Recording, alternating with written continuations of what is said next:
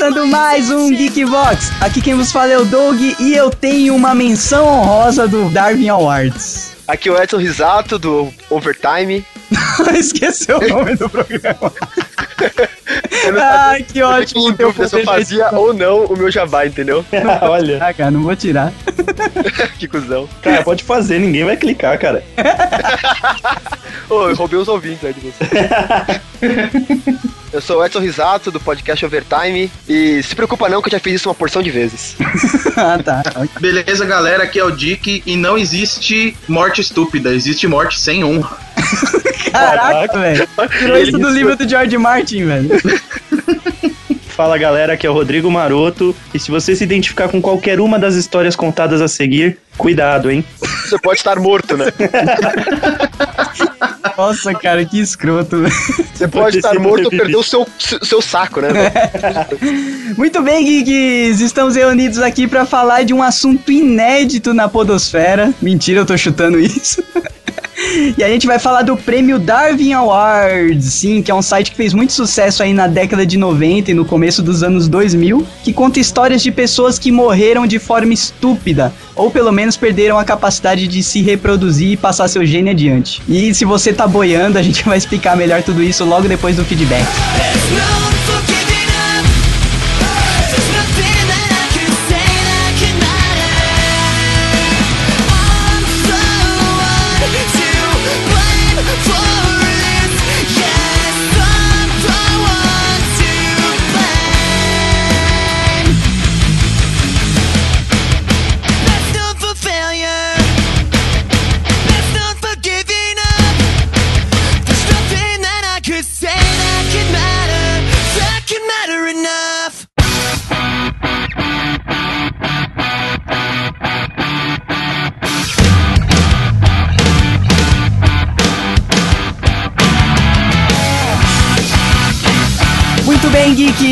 Mais uma semana se passou aqui no Geekvox e dessa vez a leitura de e-mails tem uma convidada especial e eu sei que vocês estavam com saudade dela. Oi, galera. Eu estou igual a Apple com a situação do iPhone aqui no Brasil. iPad, iPod, iPhone... iPhone não pode. Então eu posso limpar a casa, dar de mamar, cuidar do filho. Podcast não pode. Nossa, que bosta, cara. Agora vocês sabem de onde vem minhas piadas ruins. E vamos lá dar um recadinho pro pessoal. Quem ainda não assinou a gente via iTunes, favor assinar e dar as estrelinhas lá para deixar a gente bem no ranking e aparecer no top Pocknall Podcasts of All Time. E galera, estreamos um novo formato, inclusive que a Flá Sobral ajudou a editar, o GV Drops, que é um Geekvox de bolso. O que, que você tem para falar do GV Drops, Lavinha? Eu amei esse formato. Para quem às vezes tá sem tempo, a viagem é curtinha e não quer parar no assunto, escuta aí o GV Drops rapidinho. É sobre o filme Meu Namorado é um Zumbi. GV Drops é uma rapidinha do Geekvox, então fiquem espertos que sempre tiver um assunto pertinente e esporádico que não, não role um Geekbox inteiro, a gente vai usar o GV Drops para criar mais conteúdo aí para vocês. E agora vamos para os e-mails.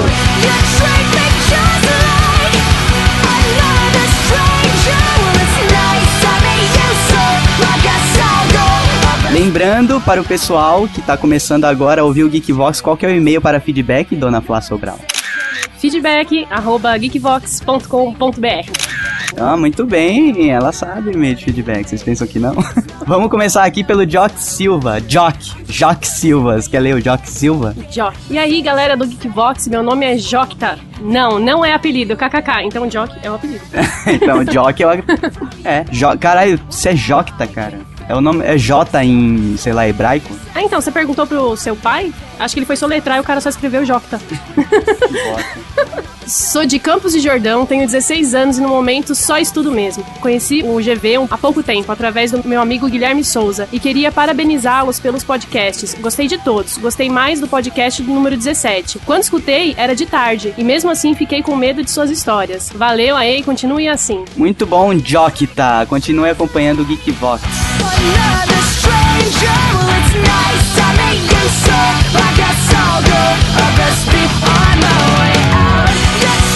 Olá, Terrato do Geekbox, aqui quem vos escreve em Comic Sans é seu companheiro William Luktenberg. Vem através desse feedback lhes informar barra despirocar que curti muito o podcast 51 sobre Planeta Morto. E o Planeta Morto atrasou, Flá Sobral, não saiu nesse sábado e o pessoal ficou triste. Mas fiquem espertos que logo mais sai, que o Celso Lugero ele tá prometendo aí um trabalho muito bem feito e tá, tá em etapa de finalização, então não vai demorar muito, fiquem espertos lá no, na fanpage do Celso e da Fernanda Oz. Ele falou que tá extremamente ansioso pela chegada aqui e domingo para o episódio de Walking Dead, né? Domingo foi ontem. Queria para, parabenizar a Fernanda e o Celso Lugero pela ótima iniciativa. Desejo que tenham muito sucesso com esse trabalho e que quando a HQ começar a ser comercializada, espero que disponibilizem para venda pela internet, pois moro em cidade pequena e dificilmente encontro HQs a não ser da turma da Mônica Jovem. Porra, William, vai ser de graça. A HQ Planeta Morto vai ser disponibilizada for free e na internet, então você não vai ter problema para ler, fique tranquilo. Cristiano Lima, aquele que deve ser um bom bocado mais sucinto. Excelência primordial nesse programa sem igual. Cada vez que falam de assuntos morto-viventes, meu peito palpita de emoção sem igual. Caraca, ele tava inspirado. tá. Aprimore se deu com ênfase etílica e satírica que somente personas joviais e marotas podem exprimir com tamanha eloquência. Fico no aguardo do lançamento desse planeta morto, onde o orgulho nacionalista me consome, mas fica o aceite da sugestão que retratar as criaturas no âmbito das terras sulistas traria este orgulho um crescimento exponencial. Ó, Cristiano, se você quiser escrever um livro de poema, a gente disponibiliza na Geektrine para você vender. Parabenizações também pela equipe dos novos colaboradores que fazem o site crescer em conteúdo, mas que deixam a figura deste pobre enfadonho em inveja. Ele tá morrendo de vontade de participar de alguma maneira. Tá Pois- participando do feedback, pô. pois não houve chance adequada a ele. Mas como esperar de pessoal tão sem igual? ele faz tudo rimando.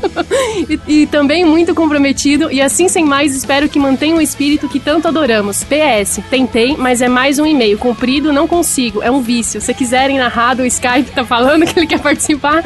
O Skype é o mesmo usuário que este e-mail. PS2. Quando teremos as meias na Geektrine, hein? Hein? Fica a dica aí pro Celso fazer umas meias pra gente vender na Geektrine. Aproveitem que estou na época de trocá-las. Aí Tem um risinho aqui. PS3, descobri o quarto tipo de zumbi, é o zumbi hunter, que fica enchendo a paciência até você desenhá-lo e fornecer seu cérebro frito na manteiga. E o PS4 não vai ser lançado no dia 20, viu, Cristiano? Você tá maluco, cara. Só vai ser revelado no dia 20 e provavelmente só vai ser lançado no final do ano. Então, abaixa as expectativas.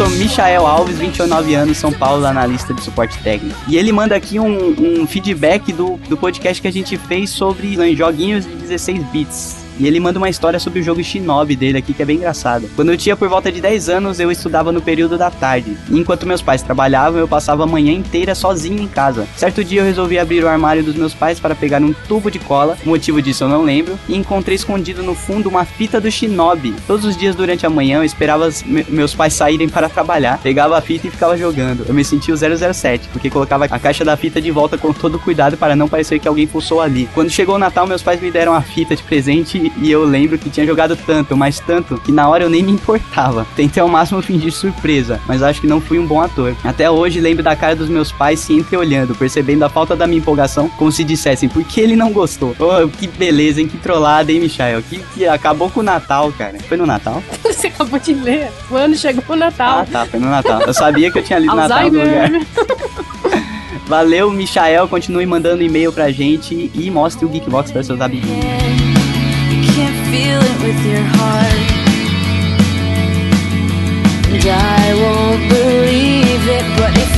Oi, oi, gente. Desculpa não poder escrever um e-mail enorme pra vocês resumirem, mas as minhas aulas voltaram e estou em pleno ensino médio. Tenho que correr atrás pra depois poder arranjar, mandar causos, entre aspas, de trabalho para o futuro podcast. Tô mandando feed só para não ficar mal acostumado e pulando podcasts. Adorei demais esse programa e me deu ainda mais vontade de ler Planeta Morto. Como eu já disse no Twitter, a Fernanda é uma fofa e canta super bem. Ah, onde é que eu faço encomenda das minhas meias com il- ilustrações de Planeta Morto mesmo? Já podem vender na Geektrine. Um abraço e até a próxima, galerinha. PS, um tal de Rui Cabral fica zoando que a sua voz é muito fina, Doug. Fica até te imitando. Ah, muito bom saber, viu, Rui, Craba...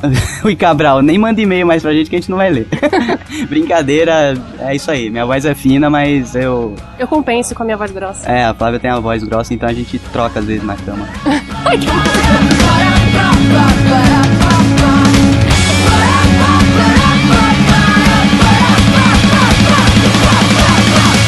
Ricieri Capo, há 15 anos, estudante. Mudou de casa e o GV ajudou nas idas e vindas de tédio. Muito bom, o Ricieri estava mudando de casa, por isso que ele não mandava e-mail. E o Geekvox ajudou ele naquela hora que você fica sentado em cima da caixa sem vontade de, de desenca desencaixotar as coisas e montar o seu quarto, né? Nossa, eu já odeio fazer mal, imagina uma mudança. Mas enfim, para os geeks que gostam de HQs de zumbi como eu e também adoram as histórias do detetive Sherlock Holmes, eu recomendo Victorian Undead, uma minissérie de seis volumes que acompanha Holmes e Watson no meio de um apocalipse zumbi provocado por, bom, sem spoilers. A minissérie é seguida por Victorian Undead 2, Sherlock Holmes vs Drácula, que não é mais sobre zumbis, mas ainda é incrível. Segue Holmes em sua batalha contra o chupador de sangue mais foda de todos os tempos, Drácula. Ambas as minisséries não foram publicadas oficialmente no Brasil, mas podem ser encontradas facilmente na internet em inglês ou traduzido por fãs. Olha aí, boa dica, hein? Victorian Undead. Nossa, eu adoro Sherlock Holmes, então eu vou caçar isso daí. E também para aqueles fãs da cultura do país do sol nascente, existe o mangá anime High School of the Dead, que acompanha Komuro Takashi junto com seus amigos durante um apocalipse zumbi, logicamente ambientado no Japão. Por enquanto é só, parabéns pelo trabalho, continue assim, abraços. Muito boa dica, hein, Ricieli? A gente vai caçar esse negócio aí, ver se é bom esse Victorian Dead. Esse treco aí.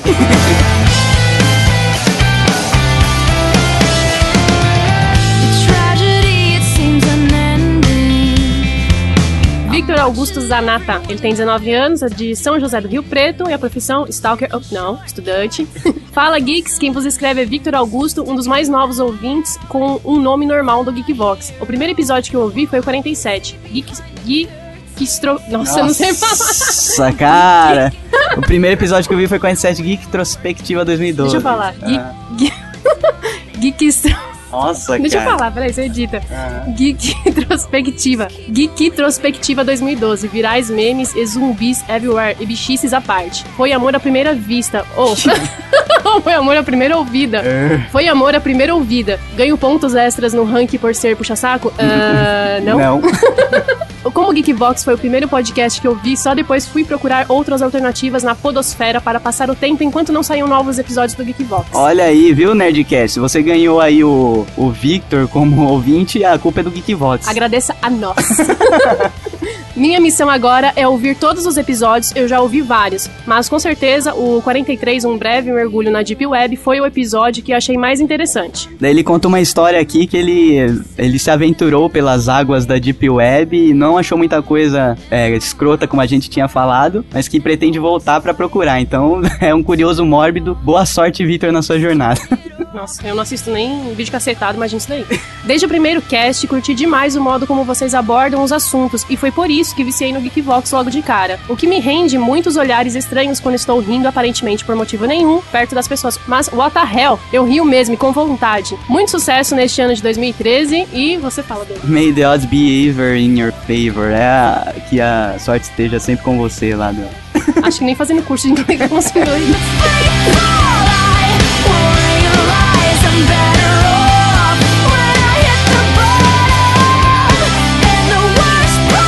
Olá, eu sou Michel Alves, de 29 anos, me sinto na obrigação de mandar um feedback sobre o cast de ufologia, porque é um assunto que sempre me interessou muito. Realmente acredito na ideia dos deuses astronautas, mas tenho uma teoria diferente do senso comum quando afirmam que são seres superiores. Nós acreditamos que eles são mais evoluídos que nós, apenas porque sabemos que eles têm um conhecimento fantástico em astronomia e podem viajar por grandes distâncias. Tudo isso aqui é entre aspas, viu, galera? Mas é só isso. É fácil presumir que as naves foram feitas com material que não é encontrado na Terra. Se esse material possui propriedades que facilitem a criação dessa tecnologia, isso não o tornam mais evoluídos necessariamente. Se a Terra também tivesse essa matéria-prima, era provável que já estivéssemos viajando para outros planetas. Os alienígenas podem ter evoluído no ramo da exploração espacial, o que não garante que eles também são em outras áreas. O ser humano pode, por exemplo, ser mais desenvolvido em conhecimento sobre medicina ou comunicação, por exemplo. Enquanto nós temos TVs, celulares e internet, eles se podem se comunicar só por textos cuneiformes. Eu, Telepatia.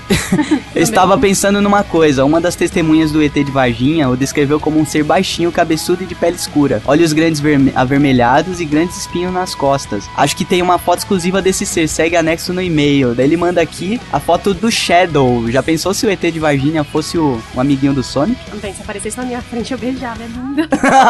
Pronto. A outra tá. Caraca, tá ruim de ídolo, hein? Pra gostar de um Ah, eu adoro person... Sonic, isso. Mas não é o Sonic, é o Shadow. Eu sei, mas eu adoro Sonic. Sonic. e ele é o Sonic preto. E é isso aí, galera. Agora vamos para o Geekvox sobre Darwin Awards. E não queremos receber nem comentários, nem e-mails haters, porque esse programa ficou com muito humor negro. Então nem, nem percam seu tempo se você não gostar do programa. Simplesmente não faça nada. Espere o próximo Geekvox. E a Fá tá aqui mexendo na correntinha. ok? Nossa, só faltou falar assim, diga tchau, Flá Sobral. Diga tchau, Flá Sobral. tchau, Flá Sobral.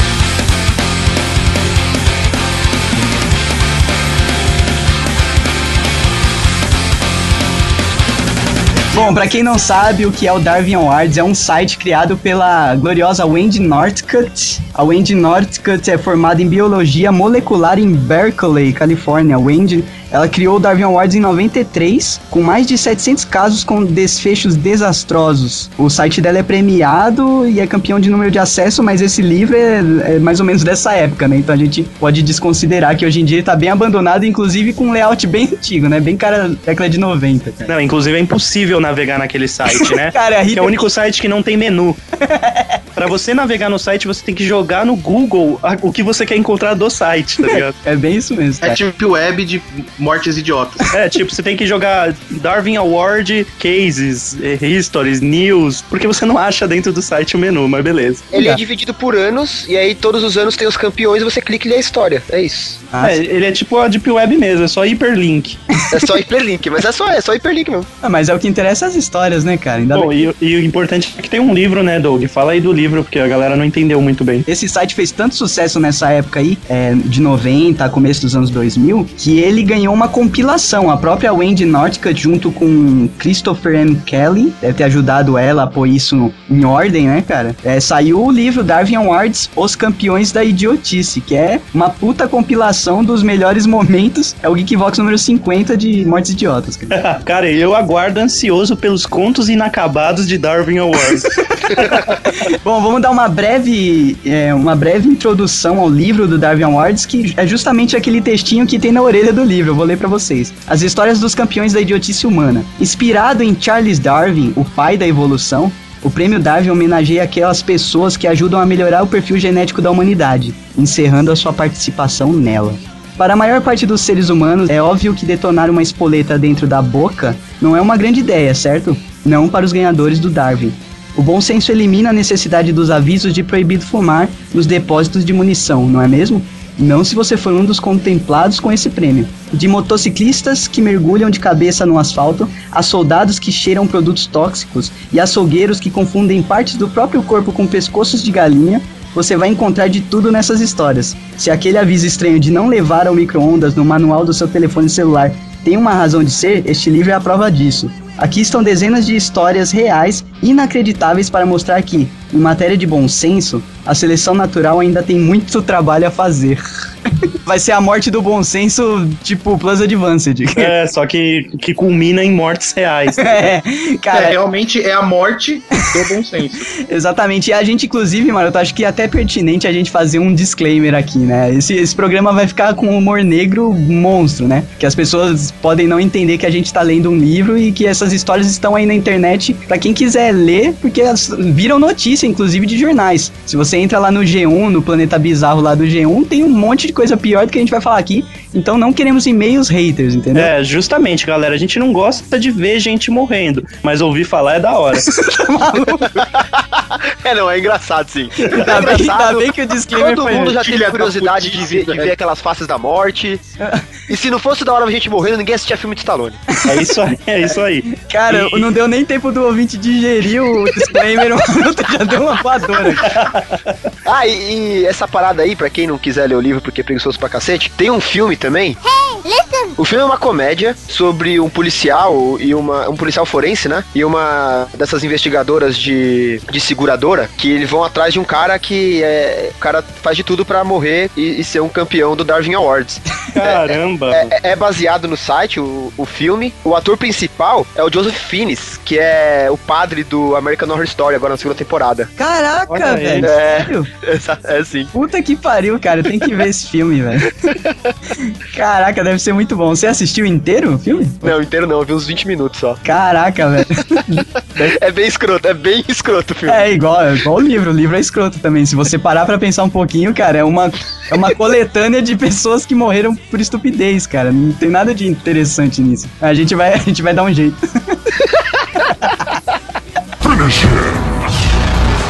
Vamos lá, as regras. Pra você se tornar um candidato, um candidato ou um vencedor do prêmio Darwin Awards, tem três regras imprescindíveis que devem ser contempladas. A primeira é inviabilidade reprodutiva. O candidato deve eliminar-se totalmente do pool genético. Então, É, é- é se retirar da jogada do, da jogada da libertinagem, sabe? Na Tirar- verdade, tirar cara, o se seu retirar gene do, do, do pool genético, seria você não conseguir fazer a fu- principal função de um ser vivo, que é passar os seus genes pra frente. Exatamente, cara. É você criar um descendente que tenha parte do seu DNA ruim. Não, e que tenha, é, que carregue toda aquela sua gera, a- toda a sua árvore genealógica, né, cara? Ele vai, É como diria minha avó, é passar o sangue ruim pra frente. Não vai passar seu sangue ruim pra frente. então, é é não passar o sangue ruim, né? Morrer e deixar de passar. Exato, é, é a primeira, a primeira, é, primeira A regra regra, pra ser um campeão é morrer. isso, tem, morrer Não, ou, ou- morrer ou perder a, a capacidade de, de se reproduzir. Aí exato, você ganha uma menção honrosa, né? Sobreviveu, mas perdeu. não, não, não, não, ganha, Dá pra ganha, ganha o campeão prêmio, também. Dá pra Ganha- ser campeão também. dá pra você ser campeão sem, sem morrer, entendeu? Você perder sua É. capacidade reprodutiva, Sei lá, velho, você arranca seu Porque qual saco que é o lance? Qual que é o tentando lance? cortar a unha. Vamos explicar pro ouvinte aí que não, que não foi muito bem nas aulas de biologia. O Darwin, né, diz que, que a evolução se dá porque só os mais fortes conseguem passar sua gene pra frente. Se esse panaca, cretino, por algum motivo morreu como idiota, ou perdeu a capacidade de se reproduzir por ser um idiota, ele está fazendo com que o ser humano evolua, não perpetuando a sua idiotice pro seu filho, entendeu? exato, exato, ele tá ali cortando um ramo idiota da evolução humana, entendeu? Exatamente. E vamos deixar bem claro que a sua definição dos mais fortes sobrevive é uma, uma simplificação muito enorme da, da teoria do Darwin. Antes Se o al- cara não foi bem na aula de biologia, não é comigo que vai. não, é- é- não, eu falo isso antes que al- algum hater, né, cara? A gente tá com muito medo dos haters ultimamente. Ah, antes que o cara já venha trocar. Ah, mas não é do mais forte, é do mais apto e vem explicar que porra é apto. Ah, vai, vai a merda, Faz né? o seguinte, enfia o apto no rabo. Em E dois você- dormitórios. Se você enfiar muito fundo no rabo, é capaz que você perca a sua habilidade de reprodução e possa É. ganhar o prêmio. Então, A segunda regra para você ganhar um prêmio, o segundo é excelência. O candidato deve demonstrar provas irrefutáveis de falta de noção. Os textos, e esse texto eu tirei do livro, cara, que é muito bom o jeito que a pessoa escreve, que ela tá cagando pra quem morreu, né? E a terceira, o terceiro critério de avaliação é imputabilidade, ou seja, o cara não pode ser um retardado mental, um louco, que possa falar depois, ah, não sabia o que estava fazendo. O candidato deve ser capaz de se responsabilizar por seus atos, completamente. Por Então, isso até que menores de 18 anos não ganham o Darwin Awards, né? é, né, porque o cérebro... É, a maioria dos relatos realmente não tem. É, então, porque foi até tentado, um brasileiro tentou mandar um relato de um menor, 14 anos de idade. Aí tem no site a explicação que não foi aceito, porque eles entendem que a pessoa abaixo de 18 ela não teria condição plena aí de responder por seus atos. Assim, a gente fala zoando que a pessoa não tá com o cérebro totalmente formado, mas é verdade, né, cara? Até 17, 18 anos, a gente tem muito pouca noção, assim, do perigo das coisas, né, cara? É a questão do discernimento, né? Você não consegue discernir o risco real É. do que você está fazendo até uma certa idade mental. Um bom exemplo disso é praia, cara. Quando você vai pra praia quando você é novo, moleque, que se foda, eu tô lá no fundão, lá, não tá nem dando pé, eu tô lá dando engraçada de boa. Quando você vai mais velho, cara, você fica muito ligeiro onde você tá andando, né? Isso é um exemplo bom pra falar da imputabilidade, que o candidato tem que ser capaz de se responsabilizar por seus atos. Eu vi que também, pra você ser campeão, você tem que conseguir provar, né? Tem que ser provado, não você Ah, provar, sim. porque a chance de você provar é pequena, né? De ser É, provado que é você provar verdade. e né? ganhar é grande, né? Porque você vai repetir o feito, então você vai ser estúpido em dobro. Então agora a gente vai pras categorias do prêmio, né? Antes de falar dos relatos em si, é, no prêmio existe o prêmio próprio, né? O prêmio Darwin, que é quando a pessoa se mata ou se esteriliza permanentemente. Ou seja, o cara não pode, sei lá, ficar com o pinto dormente e, e depois voltou a conseguir se reproduzir, já não vale o prêmio Darwin. Ou se matou, né? E tem as menções honrosas, que é quando o cara chega muito perto de morrer de forma estúpida ou de perder uh, a capacidade reprodutiva de forma estúpida. O cara fica um passinho, por um pelímetro, o cara não morreu. Inclusive tem uma história muito boa dessas menções honrosas. E tem os relatos pessoais, que é uma categoria própria do site, mas que entrou no livro também. Que são e-mails das, que as pessoas mandam de relatos delas, só que a equipe do Darwin Awards não teve como comprovar. Então são só relatos, mas que são histórias tão boas que conseguiram entrar no site aí.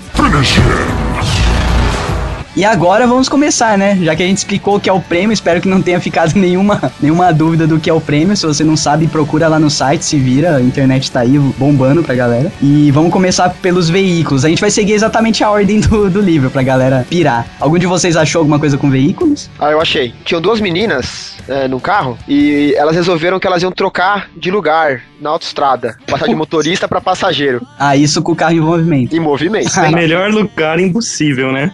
Cara, Não, é lógico, tinha que ser na autoestrada, né? Então elas estavam num, num, num Chevy, né? O carro é conversível. E a, a Kelita, o nome da, da idiota, né? Da, da vencedora aí, Da desgraçada. ela tava, ela tava dirigindo e ela resolveu, né? Levantar, a outra ia passar por baixo dela e ia continuar pilotando. Só que a escrota prendeu o pé no volante. Ai, mano. E aí o volante virou pra esquerda muito rápido. E ela foi arremessada do carro. caraca, velho. E aí, é, E o resto a gente já sabe, né? É, o, o coronel, né, o oficial achou ela com 20 anos de idade, a escrota tinha, com machucados múltiplos aí pelo corpo por ela ter voado no guarda-rail. que delícia. A passageira conseguiu puxar o carro pra direita e não morrer. Nossa. Caramba, ia- ah, seria bem mais da hora se elas morressem em dupla, né? É, mas, é, mas assim, a passageira mostrou Tava- que ela pode passar o gênio dela pra frente. Devia Exato. ter uma fila na cidade dela pra comer ela pra poder fazer um filho nela, né, cara? Exato, cara. Ela, se ela foi ligeira a esse ponto, ela não merecia o prêmio, entendeu? Ela, Ah, justamente, é verdade. E eu fico imaginando a cena da besta me dando um coice no volante. Cara. pra, pra ser o suficiente pra jogá-la do carro, ela deu um coice ao Não, ela passar. prendeu o pé, cara. Ela deve ter, tipo, deve Ela deve dado ter uma girada de 180 desesperado. graus. Exatamente. Mano, que triste. Triste, eu não tô triste com isso. Isso é foda, né? Se a gente começar com os que. Gente, pensa, não tem tristeza nisso, é só felicidade. A chance da gente comer alguém idiota é menor, então um filho Cara. é menor, gente. Imagina, o mundo já tá, né, povoado por idiotas. Um a menos. Vamos lá, próximo caos. É, é, eu não tenho o nome da pessoa, que eu esqueci de copiar, mas tudo bem.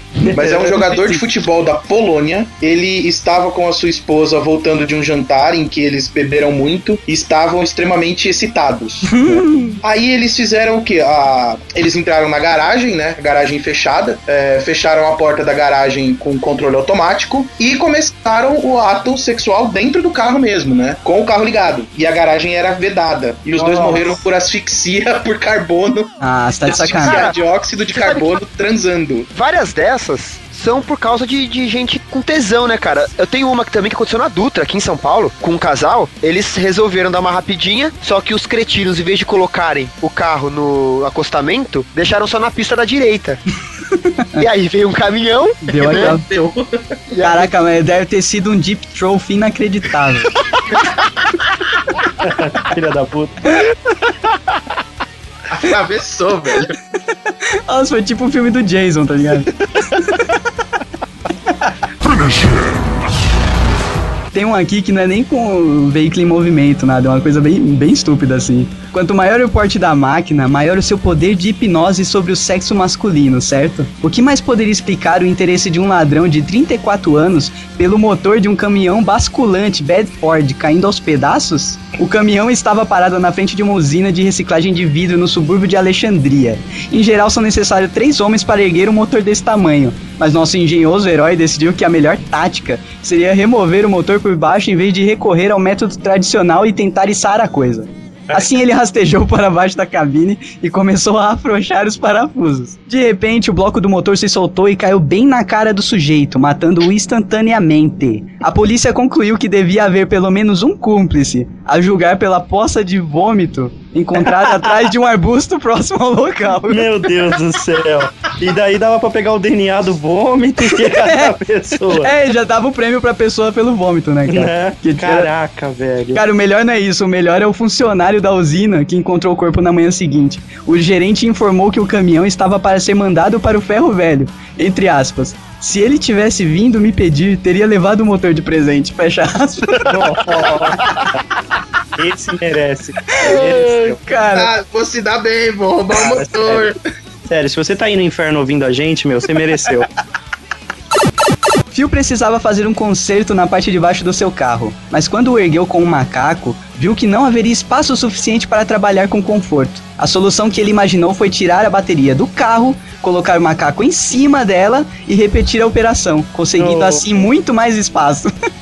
Só que, para o azar de Phil, baterias de carro não são feitas para aguentar muito peso. A caixa da bateria logo afundou e o macaco caiu, deixando o mecânico amador preso embaixo de seu próprio carro. Sem poder respirar por causa do peso do carro sobre seu peito, ele não demorou a morrer mergulhado em uma poça de ácido de bateria. Olha que bonito. Ô, delícia. Esse incidente fica ainda mais interessante por conta de dois detalhes adicionais. O primeiro é que Phil trabalhava como coordenador do setor de prevenção de acidentes de uma grande indústria alimentícia. Quantas pessoas não morreram nessa indústria, hein? Exato. E o segundo é que 10 anos antes ele já havia ficado preso debaixo de outro carro pelo mesmo motivo, em um acidente que lhe quebrou uma perna. Moral da história: certas pessoas não aprendem nunca, nem com os próprios erros. Caraca. Caraca. Não, é a bateria de um carro, né? Não, cara, o pior, a bateria, a carcaça dela é de plástico, velho. É, cara. Cara, a pessoa é tão imbecil que ela acha que só porque é pesado é forte, tá É, ligado? exato, é. Devia estar com o fluido cheio. Aí falou, puta que pariu. Esse bagulho pesa uma tonelada, deve ser de aço. é, cara. Exatamente. Exatamente. Por que ele não pôs um galão de água embaixo? logo? É, cara. Um casal americano foi dar aquela namoradinha naqueles lagos, sabe? Aquele tipo Crystal Lake que tem aquela, aquela ladeirinha que vai pro, pro lago. Ah, que você pode baixar barcos lá, né? Se você tiver, você dá ré com o carro e deixa só o barco na E água. deixa o carro com o carrinho descer pro barco e tal. Assim, eles encostaram o carro na ladeira, porque da ladeira não dava pra ver a estrada, entendeu? Ou seja, eles ninguém veria que eles na estavam ladeira. transando. Isso, e aí começaram a, né, bater fofo ali. bater palma no meio da noite, ouvintes. Isso. Eles estavam tentando abrir o portão da tia, a tia não vinha receber. E eles estavam ali, né, na ladeirinha, e eu não sei, a história não conta, né? Se o cara não puxou o freio de mão, ou se o freio do carro falhou, ou se eles balançaram demais o carro. Mas enfim, o carro começou a descer. E o carro foi descendo devagar e eles não sentiram. E eles foram encontrados, acho que três ou quatro dias depois, nus dentro do carro, dentro do lago. Olha a felicidade do universo, né? Você imagina se tivesse nascido o filho desses dois. né, cara? Tipo, o cara foi dar uma, morreu afogado dentro do carro com a mina. E eles só encontraram o carro porque o carro ficou com a capota pra fora do lago. Nossa, Se cara. o carro tivesse afundado inteiro, filho, ninguém nem sabia que eles estavam lá. Corrida de autodemolição. Putz, Destruction Derby. Quem Exato. Quem nunca jogou Destruction Der- Derby, cara? Jogaço. Exato. Ninguém falou nada, né? É, só eu e o Maroto que brinca. Não, poxa, eu, assisto essa parada, também, cara. pô. É mesmo, é a cara do Risato assistir essa porra, é muito americano. Cara, o Risato assiste cada coisa americana, que é a mesma coisa que a gente assiste canal, canal japonês com aquelas monguices, sabe? é, exato. Não, eu também assisto canal japonês com monguice. Aqueles de desafio com dor são os melhores, cara. A ideia em uma corrida de demolição é bater o máximo possível nos outros carros. Você bate, conserta e volta a bater. Por causa disso, à medida que participam das provas, os carros usados nessa modalidade se tornam mais frágeis do que um carro de passeio comum. E seria de esperar que Scott, participante do circuito de corridas de mo- demolição, fosse levar isso em conta quando resolveu se meter debaixo de seu poçante para consertá-lo. Ai, mano. Mas por que perder tempo e se dar ao trabalho de suspender o carro em um elevador? Seria mais fácil usar a pá do mini trator e erguer o bicho pelo para-choque. Assim, Claro. que o... assim que o carro saiu do chão, Scott entrou por baixo dele. Não demorou para que o para-choque se soltasse. A equipe de socorro foi chamada na hora, mas já era tarde demais. Scott tinha acabado de perder a sua última prova. Já era tarde demais, a humanidade já tava livre de mais um idiota. O cara tava dirigindo, o carro dele, ele ouviu umas sirenes de viatura, né? Pedindo pra ele parar. Aí o cara, jovem, né? Sabe como é que é jovem, né? Pisou no acelerador, óbvio. Porque eu vi sirene é pra acelerar, né? E aí rolou uma perseguição, era no Colorado. Aí ele teve a brilhante ideia de tirar uma arma e apontar pra trás. Nossa, cara. Puta, Estados Unidos, né, cara? Mas ele não viu onde tava. Claro que ele não virou pra trás, porque ele falou, é, eu já assisti vários filmes, é só apontar pra trás É, né? e atirar, né? Ele atirou quatro vezes. Acertou a cabeça dele mesmo. Como, velho? Como que ele conseguiu deu mirar pra quatro trás? tiros. Ele deu quatro tiros. Aí acho que ele deve ter o empuxo da arma, como é que chama? Ah, Coice, cara, o coice coice da da arma. arma. Aí deve ter levado a mão pra frente, atirou na própria cabeça, velho. Dirigindo na estrada, velho. Caraca. Eu não sabia se esse era de mal, carro ou se era de arma. Resolvi falar agora. Ah, só entra nos dois, né, cara? Recu- é o Teve recuo. o cara que, que o carro dele quebrou na estrada. E tava muito escuro, e sem lâmpada, sem nada, ele não conseguia ver nada, né? Daí ele parou e pegou o celular pra ligar pra alguém, pra dizer que ele tinha quebrado na estrada pra pedir pra ajuda, né? E aí ele não tava conseguindo ouvir muito bem porque tava muito barulho, ele tapou o outro ouvido. Só que o barulho era de um trem, velho. O cara tava em cima do trilho, irmão. Nossa, velho. Com aquele dedinho, sabe aquele dedinho de quem tá puto que não tá conseguindo entender o que a pessoa tá falando no celular?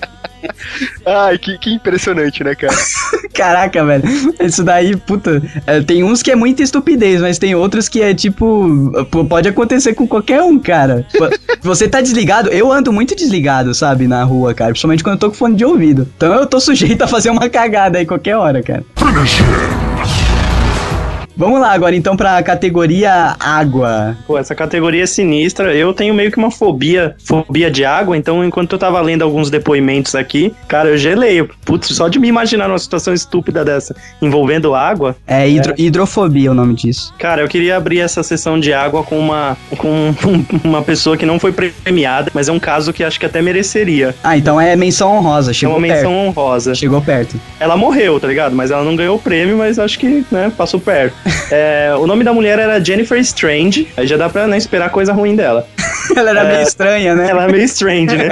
A- Jennifer Strange, de 28 anos, da, da Califórnia, ela morreu por intoxicação. Aqui diz intoxicação por água, mas é, é meio sinistro, eu não tinha ouvido falar ainda isso. Mas o que, que aconteceu com ela? Ela morreu por intoxicação tentando ganhar um Nintendo Wii numa competição de uma rádio americana. A Ai. prova era a seguinte: ela tinha que beber grandes quantidades de água sem urinar. No final das contas, o fato dela não urinar acabou fazendo com Velho. que ela, ela mesma ficasse intoxicada pela quantidade de água e Porra! detritos que ela acumulou no corpo. Mas que prêmio escroto, velho! Não, o prêmio não era escroto. O que era escroto era a gincana lá, a brincadeira. Gincana tosca, É, né? essa, essa gincana que eu tô falando mesmo, cara. Caraca, velho. O nome da gincana é Hold Your Wii for a Wii. tipo, seria segure sua urina por um Wii. Que lixo, cara. Que lixo, velho. É bom a gente saber disso, mano. Porque mais pra frente, quando tiver evento do Geekbox, a gente for querer fazer gincana, a gente pensar bem, né, cara? Cara, tinha muita gente na Campus Party fazendo isso sem ganhar nada, né? é, porque os Na banheiros. fila tá- do banheiro. E água realmente é uma parada sinistra e tem umas histórias muito cabulosas aqui de água, cara. Tem uma que é, é, é o tipo de, típico de coisa que já deve ter acontecido parecido aqui no Brasil. Se liga. Prêmio Darwin afogado na pia. O zelador ficou surpreso ao avistar as pernas de um cadáver para fora da janela da cozinha de um dos apartamentos térreos. Ao entrar no local, a polícia encontrou a cabeça do morto afundada na pia que estava cheia de água quente. Pelo visto, o, o austríaco desempregado deve ter bebido e usado drogas antes de voltar para casa na noite anterior e resolveu entrar em casa pela janela. Ó, O basculante estava entreaberto, deixando espaço apenas para ele espremer o corpo até a cabeça chegar à altura da pia antes de ficar preso. Enquanto se debatia, ele deve ter esbarrado e ligado a torneira de água quente. A polícia só não entendeu porque ele não desligou a torneira ou tirou a tampa do ralo. Ou ainda porque ele simplesmente não entrou pela porta como todo mundo, já que as chaves estavam no bolso de sua calça, cara. Meu Caralho, Deus do céu. Ah, Aqui, aqui é a estupidez do cara tá bêbado e drogado, né, cara? Que daí é uma, é uma, uma conjuntura de fatores que a Essa eu, chance. tinha, essa eu tinha separado também. Só Ah, que é? eu imaginei que o cara tivesse, sei lá, preocupado em a mulher dele tá esperando ele na sala e ele tinha a ideia de entrar direto pro quarto e falar, não, tá, que o tempo todo isso aqui não me viu. Não, não, como é, como é confirmado, é, né? Como é confirmado pela equipe, então hum, provavelmente fizeram testes no sangue do cara e viram que ele tava drogado e alcoolizado, né, cara? Que é uma. Não, você chega, você chega drogado em casa, o que, que você quer? O que, que você vai levar? Você não quer que sua levar- mulher te Ah, não, é o motivo. Ah, sim, entendi agora. O motivo pelo qual ele entrou pela janela, Ah, sim, entendeu? não, não. Isso pode ser o motivo, mas, cara. O cara é muito escroto, né? E ele passou por uma janela daquelas que, que é tipo de banheiro, assim, É né? que abre, abre pra cima, sabe? Isso. Pra fora, Cara- cima. Um basculante. Cara, o deixa eu cara ficou com aproveitar. as pernas pra cima. Deixa eu aproveitar, Doug, que você falou de uma morte em, em centímetros de água, né? Eu também achei uma bacana. É, cara, tá maluco, velho. é de um velhinho. O velhinho se chama Arthur Sexton, de 80 anos, se chamava, né? Vai com Deus, viado. É, ele morreu afogado depois de cair de uma escada e, e pousar, né? Estou fazendo aspas aqui no ar. Pousar de cabeça pra baixo num barril que continha apenas, tipo, uns 40 centímetros de água, sabe? O Uhum. suficiente só pra ficar a cabeça dele até o nariz debaixo d'água. Só que ele ficou preso de cabeça pra baixo no barril. que escroto, cara. Se o cara, é, ele deve ter morrido quando acabou o fôlego dele, porque ele assoprando a água, ele conseguia tirar do nariz dele, tá ligado? É, então, mas eu acho que ele foi tão inteligente quanto o drogado da pia. O americano Daniel Jones resolveu cavar um buraco na areia e relaxar. Era um senhor buraco de 2 metros e meio de profundidade. Ah, O mano. cara realmente queria privacidade na praia. O problema é que a ressaca do mar não respeitou muito esse desejo. Com a maré subindo, uma onda forte invadiu o buraco, levando uma mistura de água e areia pra cima do pobre Daniel. Ou seja, ele foi soterrado. Sabe quando a onda vem e traz areia e água e tampou o buraco com o E cara? traz aquelas crianças sem dente, boia. leva tudo embora. Aí tem aqui ainda, vários banhistas tentaram abrir o buraco usando pás de brinquedo, mas não adiantou. Daniel Jones foi declarado morto no Imagina- mesmo dia. Imagina os banhistas tomando as pás de um monte de criancinha indefesa pra brincar de Minecraft tentando achar o cara na areia. Eu tenho uma de água pra fechar que não foi culpa do cara. Ah, não, mas aí não é Darwin, porra. Pô, mas foi estúpido porque ele estava no lugar certo, né? Tá bom, O velho. que aconteceu com o cara foi o seguinte: pode acontecer com qualquer um que passe perto de um hidrante. o, em, 2007, em 2007, o Humberto Hernandes, de 24 anos na Califórnia, ele foi morto por uma tampa de hidrante, sabe aquela tampa lateral do hidrante vermelho? Aham. A tampa se soltou do hidrante após eh, um carro de passeio ter batido no hidrante de leve. A força da água foi tanta que a, a tampa arrancou a cabeça dele. Nossa, Caralho, cara, velho. Porra, Bom, Imagina que azar. que caraca. azar, né? É, então, mas vamos lembrar os ouvintes que isso não entra no prêmio Darwin, é só uma curiosidade. É, só uma uma- curiosidade. Isso não entra porque não foi culpa dele, entendeu? Não foi E porque, estupidez e dele. porque ele se tornou um cadáver limpinho, né? Se liga. Imagina o quanto de água. Ficou, você sai e não achou sangue. É, tem uma, a próxima categoria, ela é interessante, né? Porque a gente vive aqui elogiando as mulheres. A gente vive elogiando que elas são mais inteligentes, tal, que, o- que os homens, e elas são mesmo, em sua maioria. Mas quando elas dão pra ser retardadas, cara, elas Cara, meu, só me elas o programa em que a gente falou bem de mulher. já não, a gente já falou sim, cara. A gente fala que geralmente mulher é muito mais inteligente que o homem. Principalmente naquele que era com as meninas lá que a gente tava em minoria. Nossa.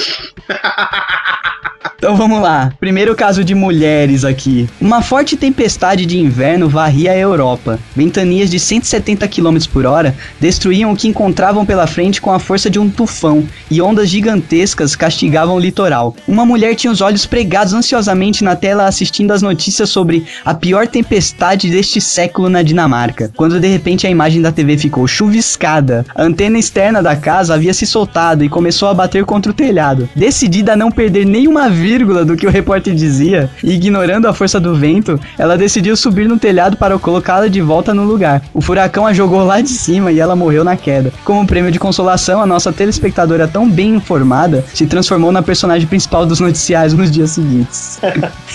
Cara, ela não queria perder justamente o furacão que tava passando pela casa dela. Só que ela queria Claro, ver, ela queria ver claro. pela televisão, que era mais legal, entendeu? Em É close, né? guardar o furacão no bolso. Ansiosa para andar em uma das montanhas russas mais temidas do mundo, em Indiana, nos Estados Unidos, Tamar, de 32 anos, quis dar uma emoção à corrida. Ao chegar no ponto mais alto da montanha russa, a moça, pós-graduada em Harvard, soltou os cintos e se levantou. Sabe quando o carrinho chega lá no alto, assim, antes de descer? Aham, eu queria dar uma voada, né? É, aí ela soltou o, o, o- o cinto e ficou em pé, bem na hora que o, que o trenzinho ia descer, né? O trem continuou o seu percurso sem Tamar, que foi direto pro chão. Nossa, cara. Ou seja, a pessoa soltou o cinto e ficou em pé. E ela esqueceu que um corpo parado permanece parado, a não ser que algo puxe ele. Então o carrinho foi, ela só deve ter dado uma meia volta no alto, sabe? Assim, um, e flutuou até a morte, né, cara? um 180 e caiu do alto da montanha russa, a inteligentona. O prêmio Darwin, ele principalmente ele é importante quando a pessoa quer se mostrar, né, cara? Quando ela Ah, quer se então- mostrar, Ah, pra aparecer. é os melhores. A Molly, a devia estar com um probleminha no casamento, né? Queria apimentar as coisas. Falou pro marido: vamos no motel, que eu tenho uma surpresa pra te dar. Hum, Hum, Sabe como é que é, né? Ela lembrou daquela, daquela fase de adolescência dela, quando ela fazia parte da, da equipe de cheerleaders da escola e tal. Foram num motel que tinha um mezanino. hum, Aí ela subiu no mezanino, pelada. tá de sacanagem. correr pelada é o dobro de vergonha, né? É, cara. Tem que fazer uma merda. Daí você faz uma merda pelada é o dobro, assim, de bosta. Daí ela subiu no, no, no- no mezanino, olhou pra baixo, agarrou assim na muretinha do mezanino, sabe qual é? e foi dar um mortal pra cair na cama. Ah, mano, me Só perdoa. que ela errou por uns 30 centímetros, assim, caiu de cabeça no chão e morreu na hora. Ai, caraca, velho. No motel, Que mal, velho. pelado na cama, velho. Cara, tem uma história dessa no livro também. Mais uma vez é parecido com uma história que eu tenho. Só que a, a menina era tipo, era, ela, ela era ex-ginasta e tipo, tinha uma gradinha na sacada que, que ela foi fazer, foi fazer graça pro marido. Ela tava com roupa, inclusive, tinha acabado de entrar. Viu a, gra, Escrota, velho. viu a gradinha assim e falou: Nossa, olha só o que eu sei fazer, eu ainda consigo. As últimas palavras dela. As últimas palavras dela eu Não se ainda consigo. preocupa não, eu já fiz isso muitas vezes. É, então.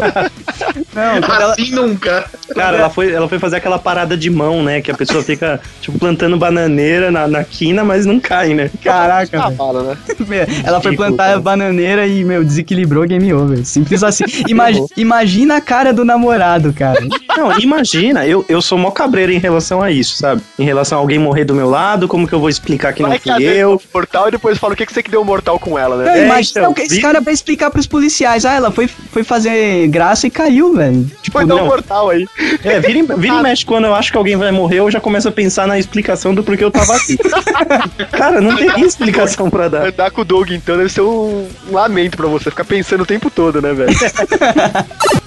tem uma aqui que inclusive tem que ser dividida o, o prêmio com uma marca aí famosa de carros, cara. Que essa mania besta da publicidade ah, é, dá, dá poder às pessoas e as pessoas acreditarem nisso. Dar asas às pessoas. Fica a dica, Red Bull.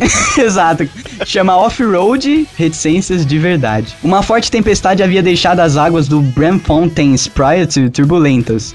Passava um pouco da meia-noite quando policiais avisaram a Bárbara, de 33 anos, que uma enchente repentina tinha tomado conta da ponte logo à frente. Eles co- recomendaram que ela escolhesse outro trajeto, mas Bárbara estava ao volante de um X3 da BMW, um utilitário com tração X-Drive nas quatro rodas. O manual garantia que o esportivo de luxo com revestimento Sensatec e som estéreo de fábrica tinha agilidade ilimitada, entre aspas. Som estéreo de fábrica. É, que cara. beleza, né? Tava no manual É isso. novo isso, hein? Deve ter sido por isso que Bárbara deu risada da preocupação do guarda e continuou rumo à ponte. Eu rio na casa da cara dele. É, foi exatamente, né? O poderoso sistema X-Drive não conseguiu dar conta do recado e Bárbara foi jogada para fora da ponte junto com o seu X3. O corpo foi encontrado ainda dentro do carro, mais de um quilômetro e meio rio abaixo, cara. Ah, seu guarda, é que você não sabe. Ela dá dois tapinhas, sabe, com a mão pra fora da, da porta, assim, dá dois tapinhas na porta. Você não sabe que essa belezinha é capaz, né? Nem você, seu idiota. É, exatamente. Eu tenho uma aqui de mulher, gente, que, meu, eu, eu até agora não entendi como essa diaba conseguiu fazer isso. Ah, o nome dela é Mariessa Weber, de 38 anos. Ela conseguiu morrer asfixiada ao ficar presa atrás de uma estante no quarto dela, enquanto ela tentava plugar a TV dela na tomada.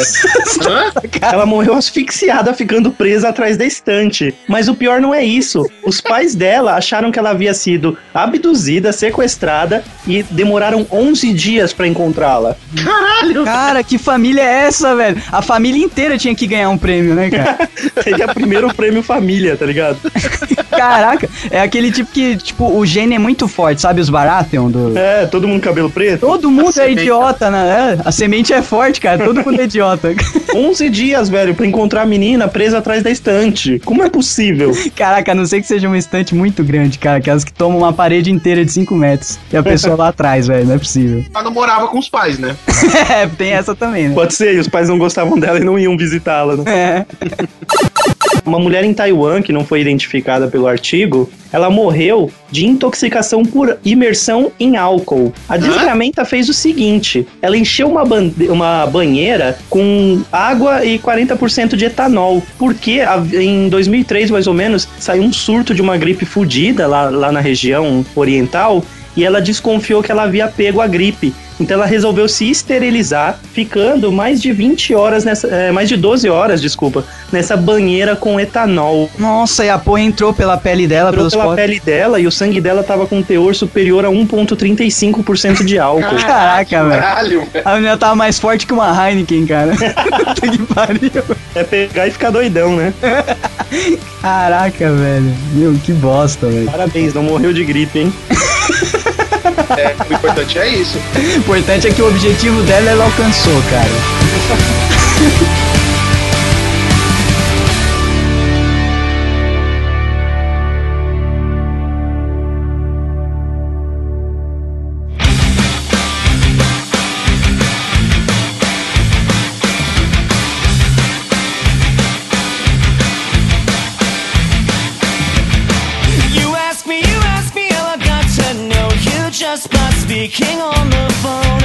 animal só seria capaz de ganhar o prêmio Darwin se um dia resolvesse migrar para o lado errado. Caraca, que. Mas neste capítulo, eles não são os premiados, e sim os coadjuvantes em histórias de humanos que perderam feio o embate com a mãe natureza. Antes de conhecermos os casos envolve- envolvendo elefantes, cobras, um guaxinim, um galo, abelhas e outros insetos, pássaros, uma enguia, tubarões, sapos, um cavalo e um bisão, leia o nosso artigo sobre um primo bem próximo do homem, o chimpanzé.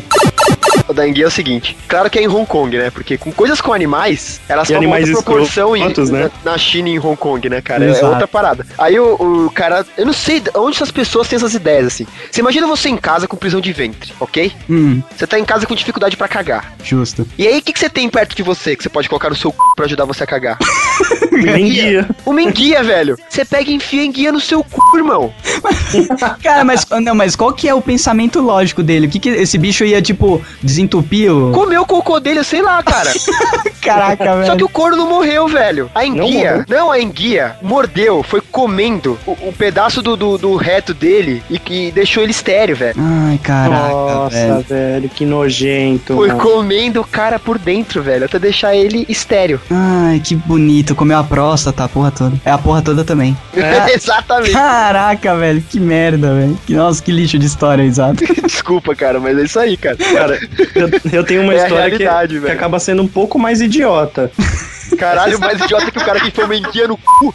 Caraca, vocês estão bem, hein? Vocês Cara. pesquisaram bastante, cara. É com O cabo. cara tão forte. Essa história é com um personagem famoso, nada mais nada menos que Alexander I, um rei grego que nasceu, que dominou lá mais ou menos em 1920. Ele estava dando uma volta no Jardim Real junto com o cachorro dele. Só que o cachorro dele, nada mais nada menos, foi atacado por um macaco. Aí, querendo salvar o amiguinho dele, ele se meteu na briga. Pois bem, ele acabou sendo atacado pelo macaco e pelo cachorro. e morreu algumas semanas depois por causa das infecções causadas pelas mordidas. Nossa, cara, imagina você ser mordido por cachorro e macaco, cara. Imagina aquele macaco, aqueles macaquinhos prego bem pequenininho, roendo o seu crânio. Tá? Cara, esses bichos são cheios de doença, velho. Cara, Tá e você era um rei, cara. Chama um súdito. Cara, Ordena que o macaco pare. Ele para. é, né? Você é um rei, é só ordenar. Você não põe a mão na massa quando você é rei, né? Ordeno que você pare, macaco. Aconteceu por causa de animais, mas ele não morreu por causa do animal em si. Certo. É muito mais interessante. tinha que ser brasileiro, né? Era um fazendeiro. E ele tinha várias abelhas nos pés de laranja dele, nas laranjeiras. E aí ele tinha que pagar para as pessoas tirarem as colmeias das laranjeiras dele. E aí ele falou, por que eu vou, que eu vou pagar só pra tirar colmeia? Eu faço isso, né? É, arregaçou as mangas e Ah. foi. né? Eu já vi os caras fazendo várias vezes, só botar fogo na colmeia, né? Só que ele não tinha roupa especial pra isso. O que, que ele pensou? Cara, fácil, simples. Vou amarrar um saco na minha cabeça, velho. Tá maluco. O cara amarrou um saco na cabeça dele. Aí, não entrou fumaça, não entrou abelha, não Nada. entrou oxigênio. Não entrou nada. Mas o cara não tem a capacidade de perceber dentro do saco, ok, tá ficando difícil de respirar. né? Porque não é Ô, tipo, faltou, faltou ar, morreu. Tudo bem que o cara começa a, a parar de raciocinar direito. Mas, porra, você tem que perceber logo, né, cara, as coisas. Ô, Doug, deixa eu te falar uma coisa. É, Você nunca, por brincadeira, colocou um saco na cabeça? Já, já sim, cara. Minha mãe ficou louca. Você já percebeu o desespero que dá a hora que começa a faltar o ar? Isso, exatamente. E o que, que esse cara tava fazendo? Ele não, a- o tirar as abelhas do, da laranjeira dele era mais importante do que o desespero que tava dando, sabe? Não, é que se, cara, se fosse um saco grosso, sei lá, o cara botou um saco de plástico grosso ou algum material difícil de cortar, por exemplo, um saco de ração animal, que os sacos são, re- são resistentes. Você pega lá, por exemplo, um saco que vem ração de gado, o saco é, é mais reforçado o plástico. Você Nossa. não rasga com a mão, velho. Será que era tipo aqueles sacos de ração que a gente tem de cachorro e tal? Se foi isso, o cara Com foi um muito. saco desse, velho, o cara foi completamente estúpido. Nossa, cara. Mas ele não conseguiria tirar o saco da cabeça. Puta, pode crer, né, velho? Nossa, cara, que bonito. Se o cara era agricultor, velho, ele não usou um saco de, de uma sacola de mercado na é, exatamente, é bem pra isso. fugir das abelhas. Ele usou alguma coisa que fosse proteger. Ésquilo, já ouviram falar dele? Esquilo. É, ele foi um escritor grego Cara. do ano de 500 antes de Cristo, né? E muitos historiadores o consideram o pai das tragédias gregas. Né? Um belo dia, A dele foi a o maior. senhor Ésquilo estava passeando numa praia quando uma águia mergulhou, pegou uma tartaruga, levou ao alto e soltou a tartaruga na cabeça dele. ele morreu. Não, mas peraí, ele, ele, ele ficou. Ele ficou assistindo, ele ficou olhando pra águia. Não, não tem relato disso. Na minha cabeça ele deve ter ficado. Ele deve A ter pessoa morreu com uma pensando. tartarugada, velho. Ele deve ter pensado, olha como a natureza é incrível. O nome dele era Mário, ele tinha um bigode, ele era gordo. Era a vingança das tartugas, né, cara? As tartarugas mataram o Mário, velho. Cara, era uma Não, tartaruga assim, ninja. é, A ave tava de kart. Não tá. Tem as tartarugas voando em volta dela, assim. Ai, caralho. É, Porque assim, é um processo natural as águias pegarem as tartarugas no mar e soltarem elas pra ver se elas caem na pedra e quebra o casco e elas conseguem comer, né? Cai na cabeça do infeliz que ficou lá embaixo olhando. Cara, E essa então, cabeça dura, a águia se tirou tocou. uma piada na minha boca. se tiver, se tiver algum historiador aí que sabe se o cara tava olhando ou se ele foi surpreendido com a parada, porque pra ele entrar no prêmio Darwin ele tinha que ficar olhando a tartaruga ficando maior a cada centímetro perto dele, né? Porque essas tartarugas do mar são enormes, né, cara? É um paralelepípedo caindo na sua cabeça, cara. Cara, Doug, eu Cara, vou te qualquer tartaruga coisa. seria um paralelepípedo, velho, caindo É. na sua Ô, cabeça. Doug, entenda algo sobre, sobre mortes idiotas. É a mesma teoria do o segredo. Se você é um idiota e morre de forma idiota, mesmo que não seja sua culpa, você é um idiota. Entendi. Eu entendo que você, você puxou aquilo, você atraiu. Isso, você pediu por aquilo. Uma morte idiota acontece com pessoas idiotas. Pô, mas você tá falando de um filósofo grego, escritor, sei lá. Escritor grego, cara, ele não Comia era um criancinhas. idiota. No mínimo. Comia criança. No mínimo. Cara, na Grécia Antiga era fácil ser foda, ninguém entendia o que você escrevia. Era grego, pô.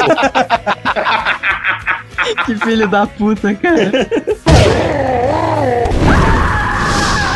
Bom, eu tenho uma com animais aqui. Ele entra meio que nessa, nessa categoria de que o cara é idiota, a morte foi idiota, mas talvez não tenha sido culpa dele. O que aconteceu foi o seguinte: em 1999, um tal de Domingues Garcia foi morto quando uma vaca entrou voando pelo para-brisa do seu carro. O que aconteceu foi o seguinte: a vaca ela foi atropelada na outra pista, lançada ao ar, e por azar dele, o carro dele estava nesse pequeno espaço entre o ar e a vaca.